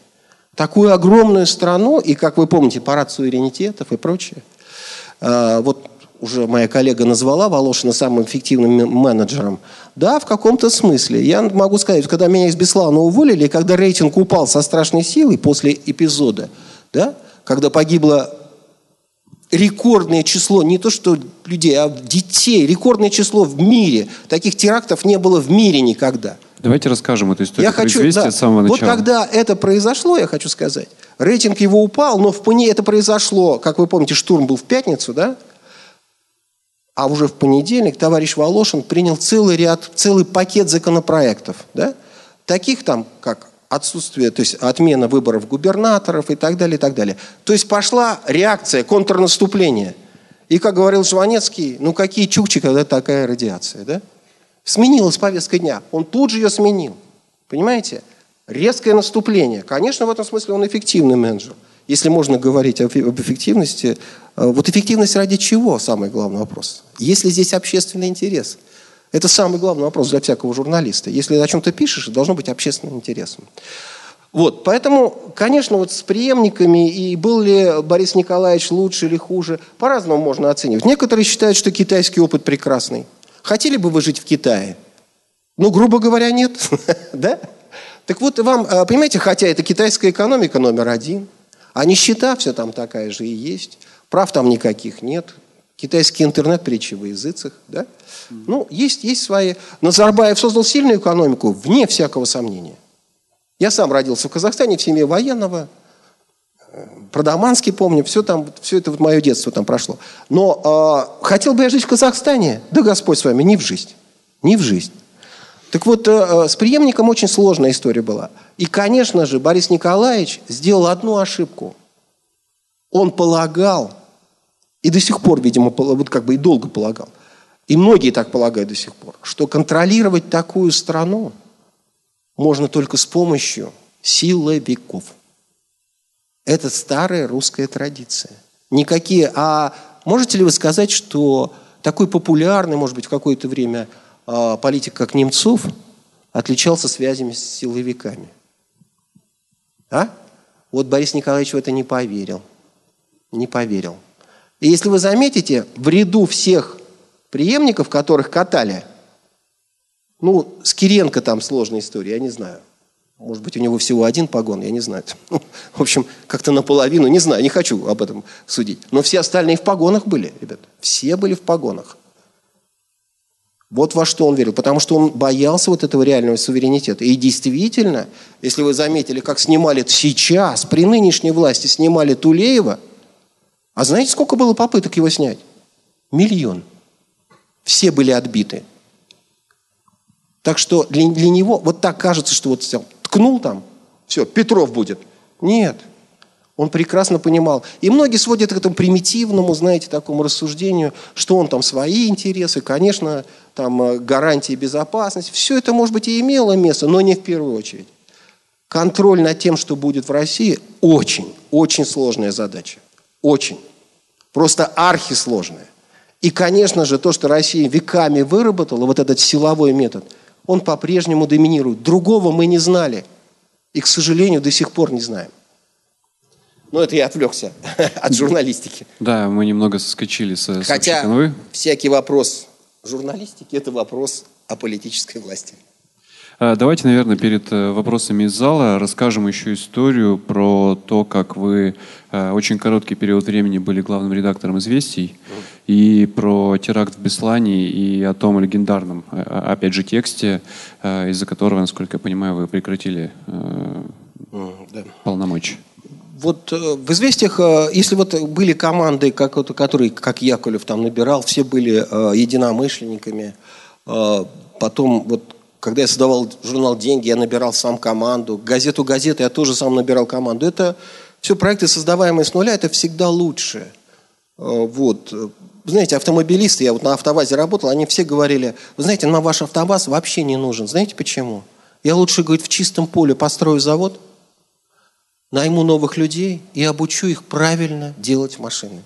Потому что людей, которые собирают «Жигули», Мерседес уже никогда не научишь делать. Они все будут воспроизводить. Вот знаете, как вот, что не делают эти ученые, а все равно бомба получается. Да? Вот то же самое.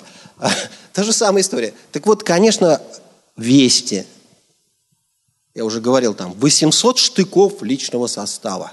800. А делали выпуск у меня человек 15. 800 штыков.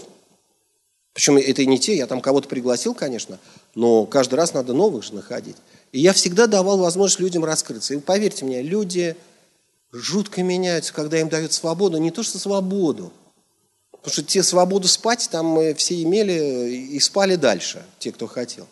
А те, кто что-то делает, и вдруг у тебя получается материал, и вдруг выясняется, что мы сделали НТВ Гусинского, Добродеева, э, который бы Добродеев создавал, там, э, э, Киселев, там, ну и так далее. И вдруг наши рейтинги лучше, вот поверьте мне, в этот момент ты как спортсмен понимаешь, что ты дорогого стоишь. Это ребята, дел, которые до сих пор спали, у них рейтинг был еженедельный 3, да?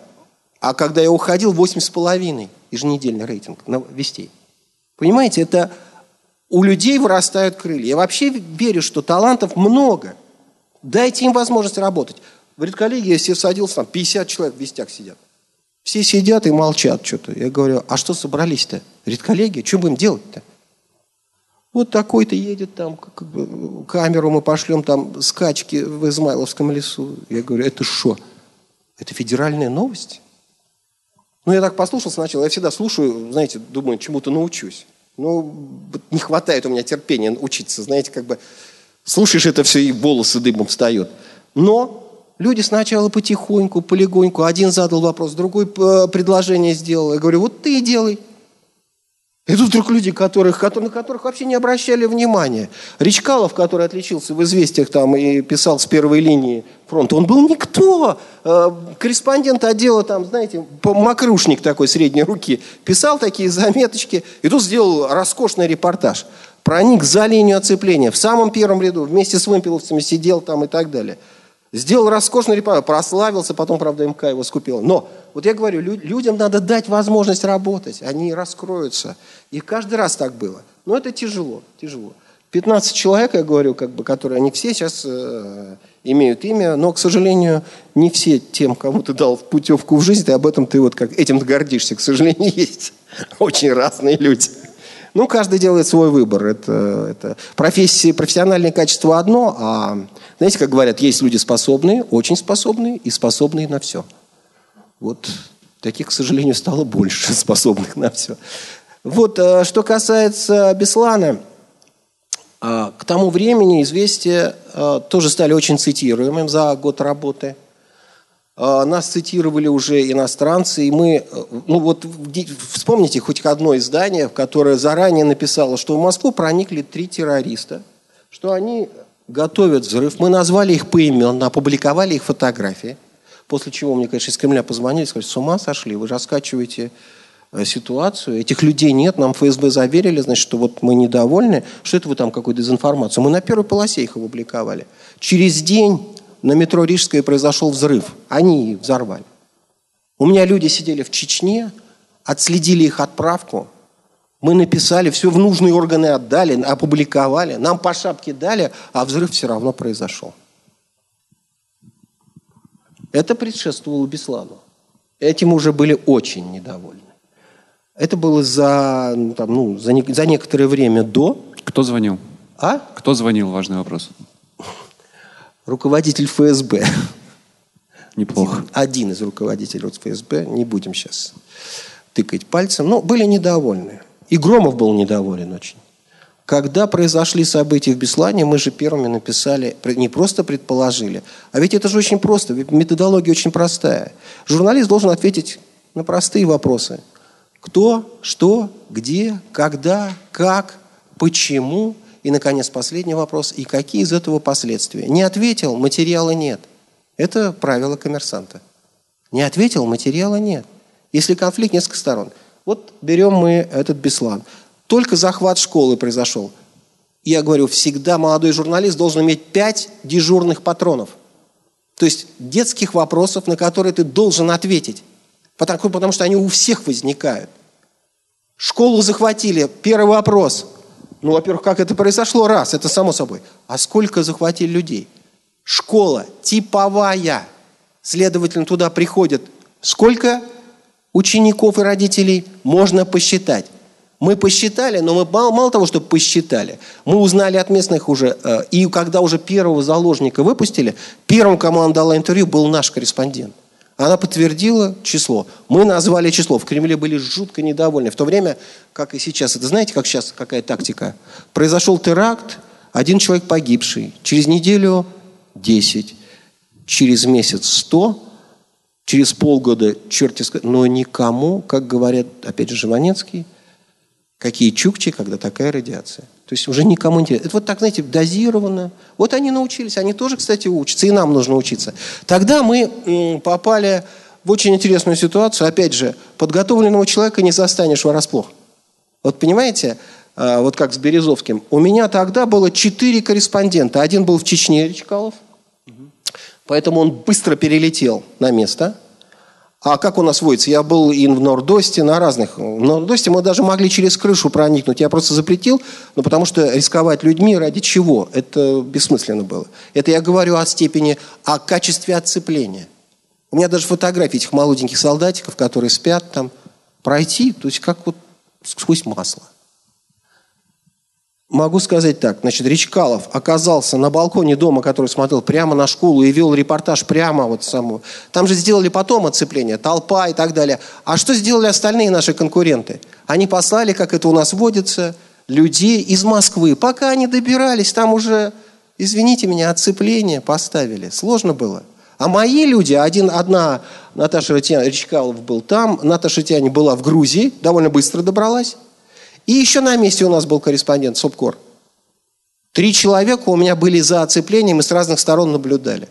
Вот почему мы получили такой эксклюзивный материал. Вот почему заложница, и не смогли остановить, дала интервью нам.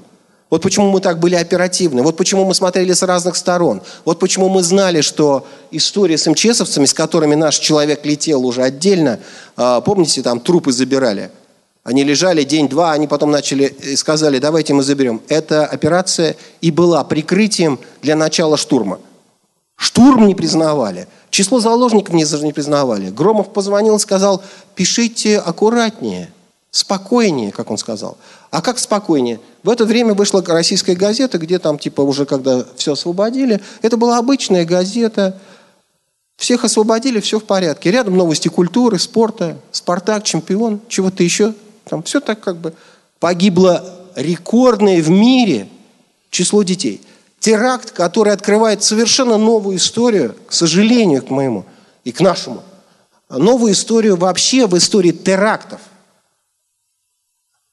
Все страны, которые пережили подобное. Последний раз такое было, э, группа «Черный сентябрь» в Израиле убила 25 детей. С тех пор вы в израильскую школу никогда не попадете. Там выставлена такая охрана, и во Франции я видел. Там такие заборы. Штурмовать надо.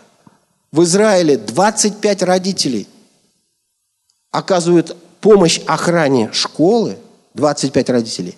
И каждый из этих родителей, который прошел специальную подготовку, имеет еще э, оружие, в котором должно быть не менее 25 патронов.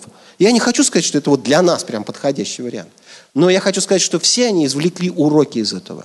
Можем ли мы сказать это про нас? Увы. Мы писали об этом. И, э, конечно же, когда вот вышел этот плакатный номер, а это трагедия, безусловно, мирового масштаба, не надо ее, как бы вот, мы все с российской колокольни любим смотреть, мирового масштаба, поэтому мы дали вот такую газету плакатного формата и так далее, и так далее. Конечно, за это воскресенье меня вызвали. Вот. А Кто собственники, это? Раф Акопов, э, газета принадлежала Потанину. Раф Акопов рулил профмедиа. А, он меня вызвал, сказал, Раф, что ты наделал? В общем, В Кремле требуют крови. Я говорю, ну что делать, давайте я тогда, вот я скажу, я вот все, беру на себя, у меня только одна просьба, говорю, вот вам как собственник. Я понимаю, что защитить вы меня не можете. А, пожалуйста, сохраните всю редакцию, чтобы она в течение года могла устроиться. Это единственное условие. Кстати, надо отдать должное и Потанину, и Акопову. Они исключительно, редкий случай для олигархов, они абсолютно точно все соблюли. Кто хотел уйти, тот ушел.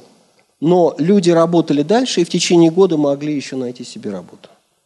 А я три года уже получил волчий билет, пока вот Лесневская там не начала этот проект.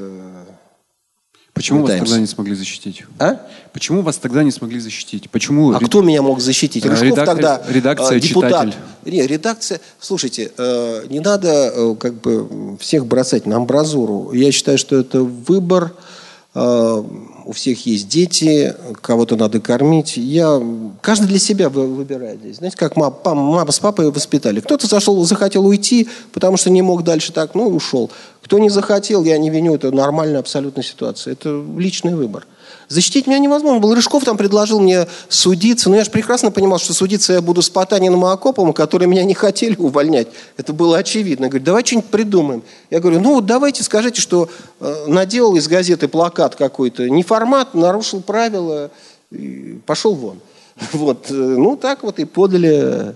Э, потом некоторые злые языки, значит, сказали, вот он там смаковал вот эти вот ужасы, да, опубликовал фотографии обожженных тел. Там действительно есть одна фотография внутри. И там очень много информации. Я же сказал уже о количестве э, заложников, да. Второе. Мы написали про штурм. Информация на тот момент была абсолютно засекречена. Версия была официальная такая. Бабахнуло, взорвалось, а что делать? Пошли. Да?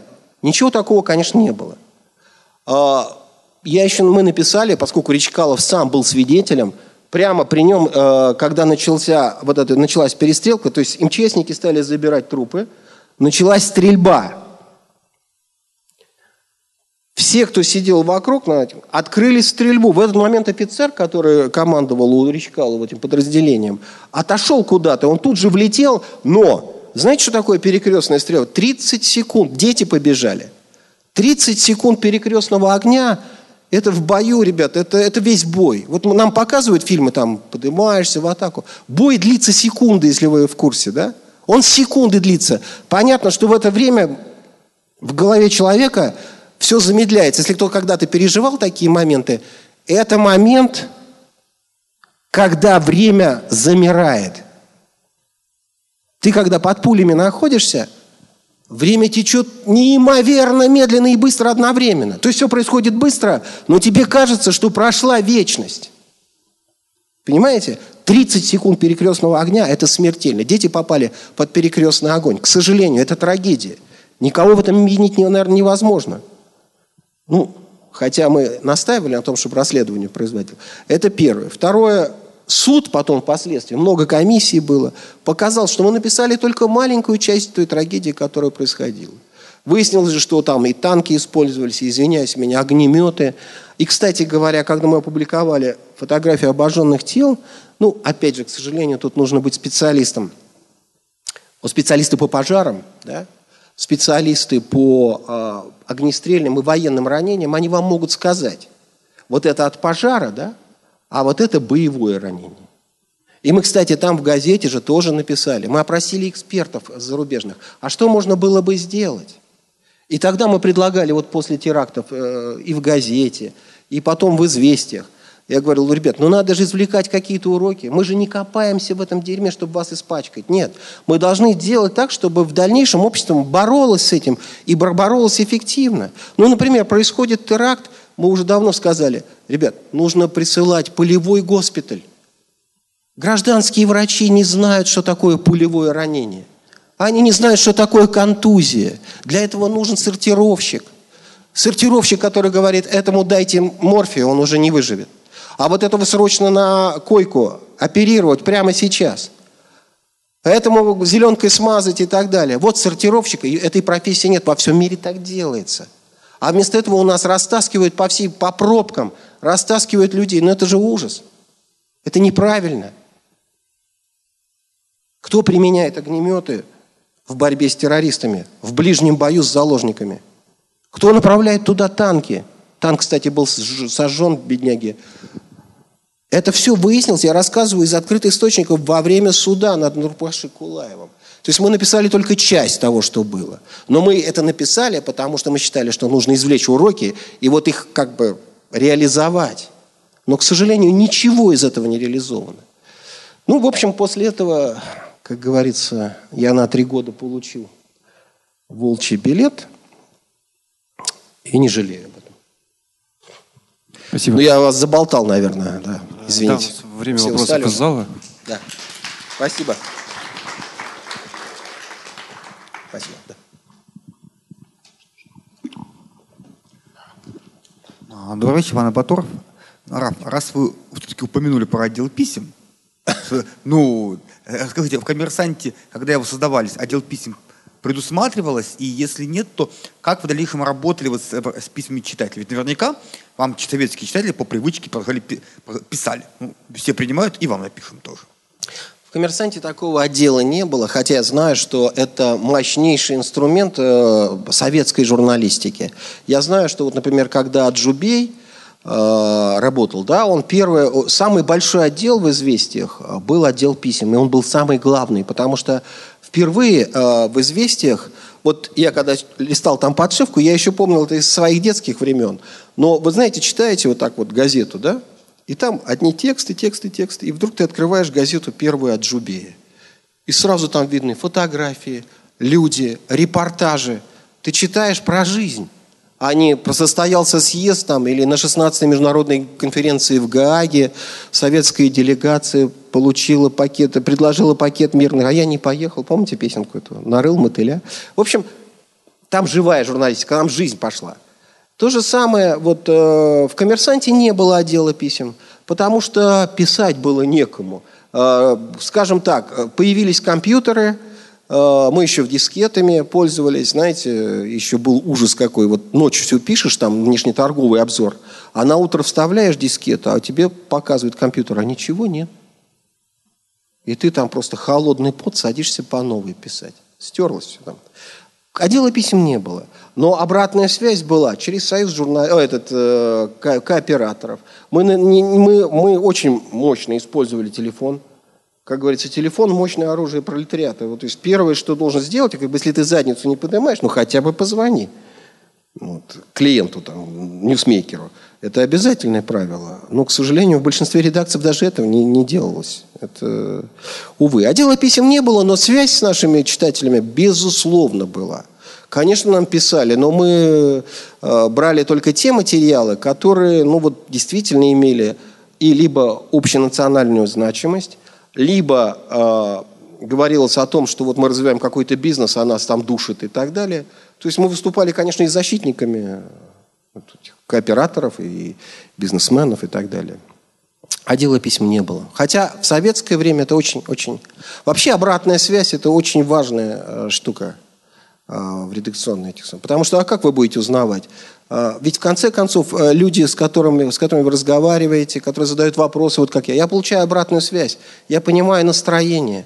Я прогулялся по Екатеринбургу, был поражен в, в определенной степени некоторым вещам и степенью свободы.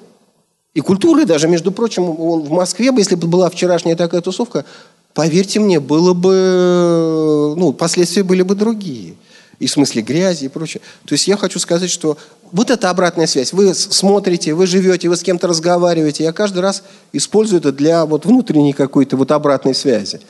Хотя дела писем и не было. Да. Так, э, мое имя Сергей. А вопрос у меня будет такой, 96 -го года вопрос. А, а, когда были выборы президента тогда, вы да. прекрасно помните, э, была Помню. такая вот э, политическое явление, как семибанкирщина, которую возглавил да. Боря Березовский. Да, да. Вы скажите, она, насколько она была влиятельна, эта группировка? Очень влиятельная. Это... В двух словах. Да-да. Выборы 96 -го года, ну, надо понимать, что переломный один, один из переломных моментов – это попытка путча, 93 год, да, расстрел парламента. Это, безусловно, рубеж в истории России – Э, Ельцин продемонстрировал, что не пойдет ни на какие уступки. расстрелял парламент. И с точки зрения, многие, кстати говоря, я почему об этом говорю сейчас, потому что многие журналисты распространили такой дурацкий миф, что это первородный грех э, российской журналистики. Вы, гады, сами поддержали, теперь получайте в обраточку. Да? Вот примерная логика рассуждения. Но я хочу сказать, что э, в принципе, э, как бы я сам пережил коммунистические времена, я был против. Я не участвовал, правда, ни в этой газете «Не дай бог», на которой коммерсант очень хорошо заработал. Вот, там даже награды кое-кто получил. Я в это время делал журнал «Деньги», и, слава богу, он в политических играх не участвовал. Что касается э, вот выбора журналистов, то я считаю, что э, в тот момент, э, как бы, да, журналисты сделали определенный выбор. Да, средства массовой информации, основные, особенно телевидение тогда, которое определяло все, вот, оно было использовано, в том числе и семьей банкирщины, в определенных э, целях. Совершенно очевидно, ну, для кого секрет, там не важно, кто, кем, кем, э, кто с кем дружил, совершенно понятно с классовых позиций, что семьи банкирщин в случае прихода коммунистов и грозящей там национализации всего, чего вы хотите, ну, полный кирдык пришел. Они боролись за жизнь. Но другое дело, что в стране не было этих правил. Правил, и главное, э, у нас сейчас вот свобода слова в Конституции записана, да? И все, больше нигде ничего нет. А требуется что? Подзаконные акты. Э, ну, например, есть такой в Америке закон свободы доступа к информации. Вы, как налогоплательщик, должны написать, и вам должны ответить. Ну, если вас что-то интересует. На что деньги? Ну, вы знаете тут в Екатеринбурге, на что деньги тратятся? Ладно, Екатеринбург, а в, в России? А?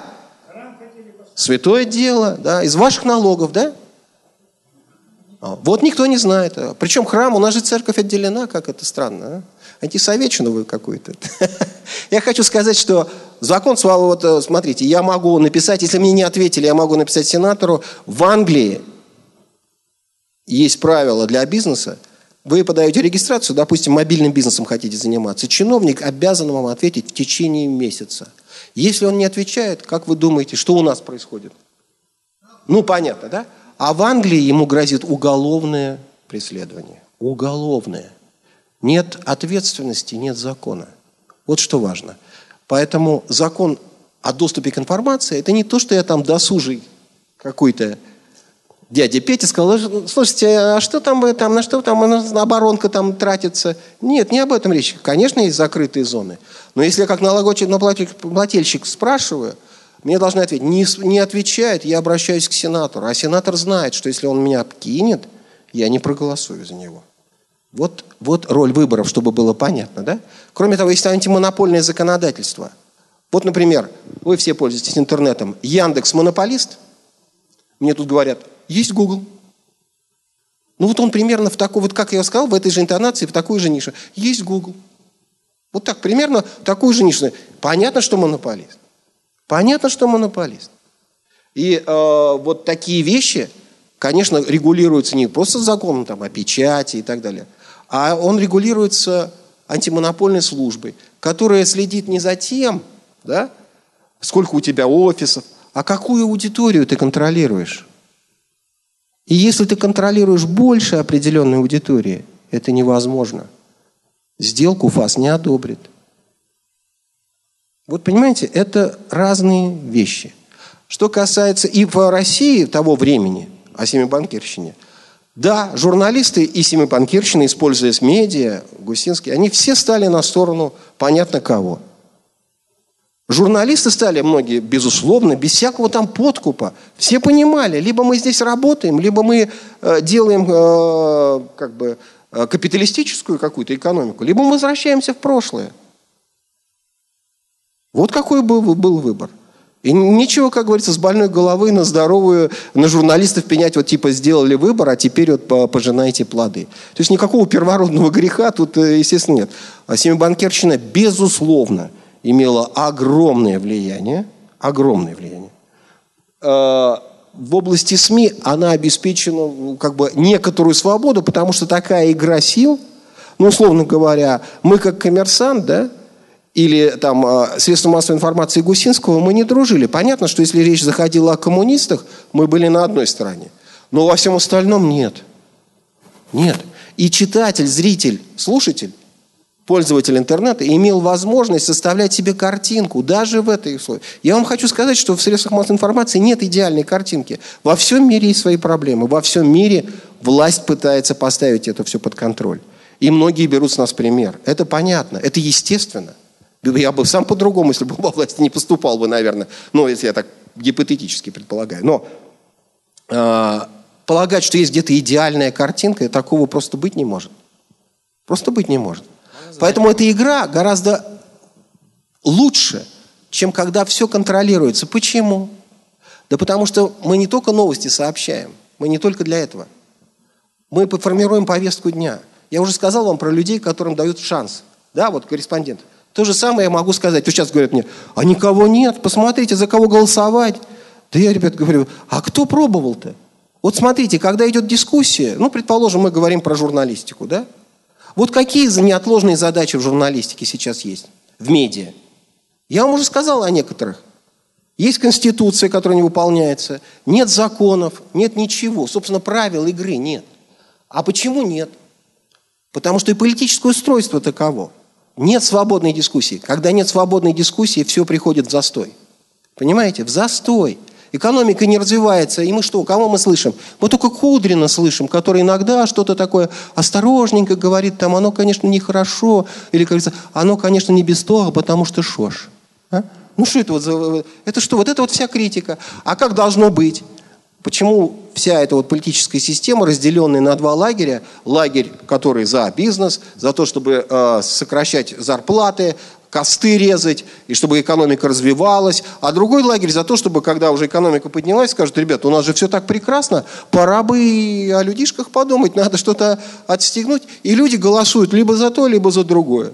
Я уже говорил, что Трамп победил не потому, что он такой красавец. Еще за год до этого я сказал, что он победит, потому что правящий класс, кто бы они ни были, они прекрасно понимали, что то, его, то что он предлагает в экономической программе, а нам об этом мало говорят, американская экономика на подъеме. Налоги и все прочее. А для них это главное. Главное, они понимают, что от этого зависит их будущее. Они за него точно проголосуют.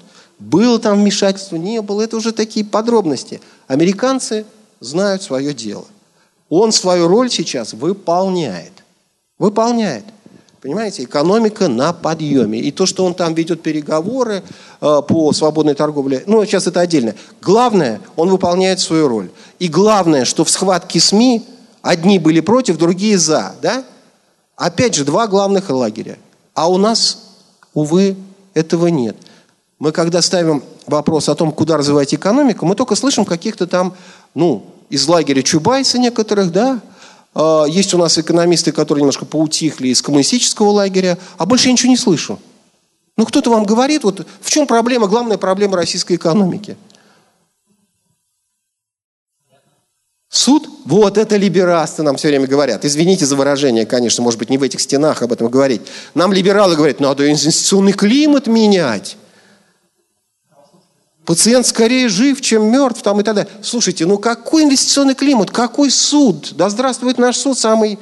Ребят, ну какой суд? Вы же понимаете, что в другом. Я хотел бы, может быть, коснуться одной вещи, о которой, как говорится, может быть, здесь и не место говорить, но дело в том, что в России так и не произошло буржуазной революции. Я вам хочу сказать, всякий главный вопрос э, всякой политики – это вопрос о власти. Что это такое? А, скажите мне, пожалуйста, насколько наша экономика вот в процентах состоит из частного сектора? Из ничтожного, сразу отвечаю. Россия – это огромные группы. Федеральные, государственные, унитарные и так далее. И так всегда было. Мы жили по законам с Петра, мобилизационной экономики. Владеешь, а завтра я бы сказал так, дорогой друг, слезай, пройди, пройди в камеру и сдай свое имущество. Вот так примерно это все происходит. Но откуда здесь частная собственность, которая, кстати, в Конституции никак не закреплена? Где буржуазия, которая владеет огромной собственностью, которая представлена в политической власти, и государство как инструмент принуждения работает на нее и гарантирует вот этой вот э, связкой, да, демократы, условно говоря, республиканцы, лейбористы, консерваторы, но неважно, Сначала идут люди, которые хотят в интересах общества, когда экономика поднялась, а когда кризис, нужно дать ей пинка, да? Ну, неизбежно нужно сокращать косты. Ну вот где это все? Этого нет. И главное, нет повестки дня. Вот главная задача СМИ, медиа, формировать повестку дня. Что нужно делать? Вот какова ниша России в мировом разделении труда? Вот назовите мне. В космосе мы долетели до самой точки. Сейчас будем опускаться. Только опускаться. Ну, мы да, подставляем. Должен вам э, к расстройству, к расстройству вашему сказать, что сырьем-то мы уже проигрываем, понимаете? Все ищут альтернативные пути. Вы думаете, вот почему происходит, вот никто не может понять, а что это мы там в Сирии делаем? Отвечаю, мы там перекрываем возможные поставки газа из Катара, которые обладают 30% всех газовых запасов, в Европу. Что мы делаем в Ливии? То же самое. Мы блокируем, стратегически это правильно, мы блокируем пути альтернативного доступа энергоносителей. Что делает Трамп и будут делать и демократы, и все что угодно? Гасить эти наши возможности. Гасить. Вот в чем причина экономическая, прежде всего. Это единственные наши шансы. И что дальше? Далеко мы на них уедем? Поставки, мы, знаете, занимаем пятое место в мире по поставкам оружия. Скатились на пятое. Поэтому вопрос о том, как нам дальше выживать, он не праздный. Он уже для наших детей. Он не праздный. А для того, чтобы выживать, нужно это обсуждать. А для того, чтобы обсуждать, вот мы говорим, а медицина плохая, там, я уж вооружение оставлю, это слишком далеко. А медицина плохая, пенсионная реформа. Можно было альтернативу придумать? Можно. Посмотрите на Сингапур или Кван Ю, как он создал государство, которое в 50-е годы было самой большой дырой в мире – за 20 лет оно стало первым. Вот я вам сказал уже про коммерсант, который смеялся. Там тоже китайцы смеялись. Китайцы там смеялись. И малайцы смеялись над ними. Потому что малайцы не верили, что если... А это номер один государства по финансам-то. А что они сделали? Просто по уму подошли к этому. Они сказали, вот наняли голландцев и прочее. И, э, им было сказано, ну я не хочу уже там, ладно, в политику вдаваться. Короче говоря, в повестке дня медиа, а медиа выполняет роль только вот как бы рупора, да, дискуссии. Последняя дискуссия вот у меня была в «Известиях» между Леонтьевым, который олицетворял правые там силы, и э, Шевцовой, который сейчас в Америке. И, к сожалению, Леонтьев оказался более как бы убедительным. Но нужно для, для того, чтобы люди понимали, что в твоей области надо что-то менять. Простите, да. простите, пожалуйста, я здесь. Все, да? да? Ну, уже практически. Да. У меня тут целых два вопроса вам. Давайте сейчас как-то попробуем. Я хочу закончить быстро эту фразу. Смотрите, а, вы, вы предлагаете повестку дня. Люди из любой области, которые специалисты, не блогеры, да, не блогеры, а люди, которые в этом понимают, медики и так далее, вы их слышите – и вы понимаете, что, условно говоря, министр нас предлагает одно, а вот этот человек предлагает другое, и вы сами по себе э, решаете довольно быстро. Я вам, знаете, приведу пример простой очень. В Великобритании за один год смертность от сердечно-сосудистых заболеваний снизили на 50%. То есть, понимаете как? Они опубликовали статистику больниц. Сколько операций, кто умер – и все стали записываться в те больницы, где умирают меньше. Простой ход, примитивный. И таких ходов очень много. Если люди предлагают такие вещи, и они работают, значит, они соображают в этом. Значит, я увижу, что у нас есть будущий министр здравоохранения, может, он даже здесь сидит, да? У нас есть будущий министр обороны. У нас там вот кто, эти люди, которые дискутируют, спорят, предлагают, имеют авторитет, там, не знаю, в армии, в экономике, где угодно – они возникают в этих дискуссиях. И тогда страна понимает, что есть талант, и, безусловно, Россия ими не скудела. Извините, что так много. А, здравствуйте, меня зовут Игорь, и я хотел бы спросить вот такой вопрос. А вот как определиться молодым людям, которые вот заканчивают сейчас школу, а вот журналистика это их стезя или нет? И вот а как в текущих, Сочувствую. в, теку, в текущих условиях а, свободы слова и тем как журналистику, ну, получается, прессуют. Например, тот же э, случай с Иваном Голуновым и так далее. Как вот э, молодым журналистам в России вот с этим справляться и говорить правду? Еще раз хочу сказать, что э, абсолютно невозможных вещей не бывает. Конечно, сейчас есть и блогерство, как бы я к нему ни относился, я считаю, что все-таки журналистика мнений, которая сейчас расцвела, и когда любой, любой человек из нас может там порассуждать о жизни на Марсе, да, причем как бы ничтоже сумняшися, не будучи специалистом в этом, ну, это вот такое время. Что же касается, но все-таки это дает свободу. э, какую-то, трудно на этом зарабатывать. И, к сожалению, здесь, ну, здесь есть свои подводные камни. Э, много это из того, что наработано в журналистике 2000-х, 90-х годов, вот как бы вот навыки, они утрачены. Даже вот возьмем дело Голунова, которого упомянули. Ну, отвечая на вопрос, вы можете идти работать свободно где-то сам на себя. Ну, у всех это получается. Второй вот мой принцип был всегда. Я считал, что есть проекты, например, открытое правительство. Мне говорили, что туда полез, наивный человек. Но я знал, что там будут готовиться документы. А знаете, рукописи не горят. Реформы Спиранского, когда-то они прорастут. Вот мы тогда с Гуриевым, который потом вынужден был уехать в Париж, писали э, меры по экономической конкуренции. Я писал раздел по СМИ. Это все равно нужно. Это в повестке дня будет когда-то. Может быть, в эту пору не, не доживу, но вы что-то сделали, а поскольку это где-то в архивах хранится, это все равно всплывет. Ну, то есть, я хочу сказать, надо пытаться найти в работе рациональное зерно, цель. Для чего вы все это делаете? Можно заниматься не обязательно глобальными проблемами, а проблемами города, озеленения, мало ли чего. Можно быть честным по отношению к самому себе. Вас хотят использовать, так как говорил Ленин, попытайтесь вы использовать их. Это борьба. Никто вам красную дорожку к свободе не, не простелит. Так вот. Ну, похоже, все. Ну, Спасибо надеюсь. вам большое. Ой, вот молодой человек. А, ну вот а, в продолжении уже поднятой темы о современном состоянии российской журналистики, а, как вы оцениваете а, сегодняшнее состояние газеты «Коммерсант» и, в частности, случай с массовым исходом дела политики. Вот, на ваш взгляд, они правильно поступили или были другие варианты разрешения этой ситуации? Мне понравилась э, колонка Шендеровича про Даренко. Называлась она так. «Покойный был подлец и настаивал на этом».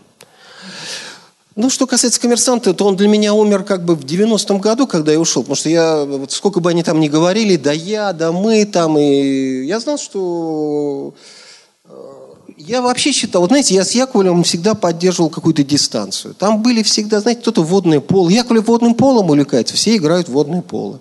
А он занялся э, дзюдо, все пошли на дзюдо. Я как-то всегда... Один раз мне даже плавки пытались воткнуть с этим водным полом. Я говорю, не поеду я и все. Ну вот как бы держи дистанцию. И вот к вашему вопросу. А нужно ли входить вот в этот ближний круг, отношения? Нужно ли отдыхать на его дачах, как вот э, Васильев у Березовского отдыхал? Нужно ли брать деньги? Соблазн-то велик. Не нужно. Жизнь большая, поверьте мне, пожалейте сто раз.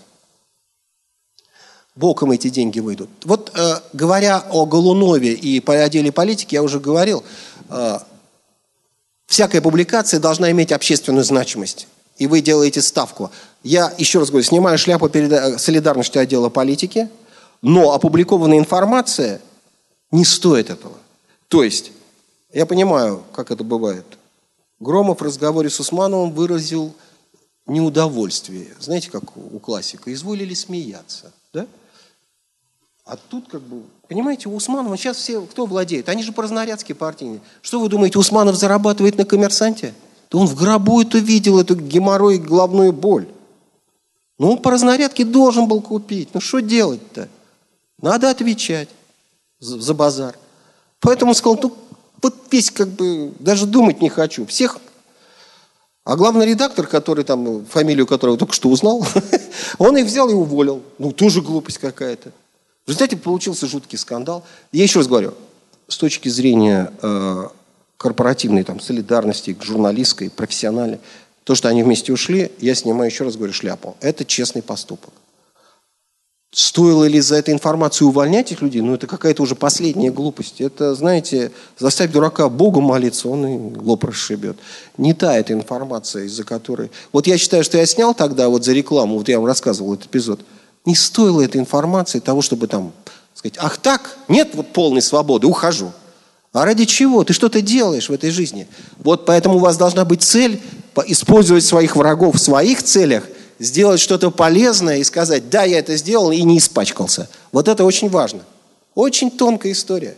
Что касается Голунова и прочих, э, я хотел сказать, опять же, на этом очень видно было, мировая журналистика знает истории, когда газеты выходили с одинаковой первой полосой солидарности, и в виде плаката и так далее. 11 сентября и прочее, прочее. Но никогда они не выходили с одним и тем же шрифтом. Этого не бывает. Шрифт – это почерк. Это, это, это лицо газет. Я могу одно и то же написать. Но сверстать нужно в своей газете, а не в кремлевской администрации. Понимаете? Это немножко разные вещи. Второе. Все говорили об одном и том же. Вот что там Голунов, он расследует. Он молодец, конечно, не спорю. Занимается. Он у нас работал, я его помню. Он почему-то не пишет, что он работал стажером в «Коммерсанте». Но он работал у нас. А какие вот, вот понимаете, кто, что, где, когда, как, почему, и главное, а какие последствия? И вот тут вся журналистика почему-то замолкла. А какие последствия дела Голунова? Митинги? Нет. А? Вот правильно. Обратите внимание к вопросам. Да? Нужно потянуть за нужную, за нужную ниточку. Смотрите, первое решение, которое просто в шок э, бросает – Сначала возникла идея, не от Путина, возникла идея смягчить статью за хранение большой партии наркотиков. Тут все сели на одно место. Это подстава специальная, специальная подстава. А, потому что это давний прием, оппозицию как можно испачкать? Во-первых, они все ЛГБТ, правильно? Оппозиции. Это же козе понятно. Во-вторых, они ЦРУшники купленные, да? И в-третьих, что они хотят? Ну, хотят, чтобы наркотики свободно ходили. Это же понятное дело. И такой шарик туда подбросили. В результате Путин говорит, ну как же так? Мы не будем уступать в борьбе. Красиво для прямой линии чуть ли не единственная новость, как бы, что вот мы не будем. Но самое главное, где произошло? И почему утечка произошла? И почему администрация? Идет борьба Громова, старых ребят, да? С новой, с Кириенковской, которая интернет контролирует. А и там есть силовые кланы. Силовые кланы, которые борются за то, чтобы... Э, идет вопрос о преемнике, друзья мои. Вы только что меня про Симу Барклишину спросили. Идет, она уже давно идет, она началась, эта борьба. Силовики борются за будущее. А что такое будущее? Почему нашли вдруг силовика, у которого там сколько ярдов в квартире? Как он? Он сам сдался? Совесть замучила? Нет, его слили, правильно? А что это за человечек такой, который зарабатывал по ярду в год, лет 10 контролируя все банки и Центробанк? Как вы думаете, какую он в иерархии занимает местечко? Не слабое, согласитесь. Кто берет это, тот берет финансы. Его сняли, а он должен был получить новые погоны. Путин отменил. Это интрига для того, чтобы свалить одних и пришли другие. Контроль за центробанками и банками будет осуществляться другой силовой группировкой. Дело Голунова. Наркотики. Президент говорит, надо усилить борьбу. И что говорит он? Усилить. Нет, не просто отдел. Сняли начальника МВД по наркотикам. А сказал, что Путин? Это должны контролировать кто? Правильно. Еще одна высота взята – Почему эти вопросы никто не задает? Это же так естественно. Вот она реальная результирующая вот этого слива. Знаете, в свое время в Нью-Йорк Таймс была роскошная карикатура. Стоит такой дяденька, пускает пузыри, да, огромный дядя. Пускает такие пузыри, знаете, как для детей. А там где-то далеко в углу журналисты прыгают за ними. Эти пузыри ловят. Так вот, дело Голунова, вот это пузыри с там тусовкой. А вот здесь дядя работает над вопросом преемника и кто будет контролировать самые крупные блоки. Контроль над наркотиками, ну это банки, финансы и прочее, прочее. Идет смена вех. Надо за этим следить и наблюдать. Но наша журналистика сейчас к этому, боюсь, не очень готова. Оптимистично. Но э, нет, почему? Кто-то может это поставить как вопрос и следить за этим. Это интересно. В конце концов, никакого криминала здесь нет. Это факт. Борьба за наследие как бы будет развиваться, и она может иметь самые неожиданные последствия. Спасибо. Вопросы? Вопросов нет. Но после такого уже как бы... Ну да, как-то страшновато стало. Товарищ, пройдемте. Спасибо. Спасибо вам, что слушали.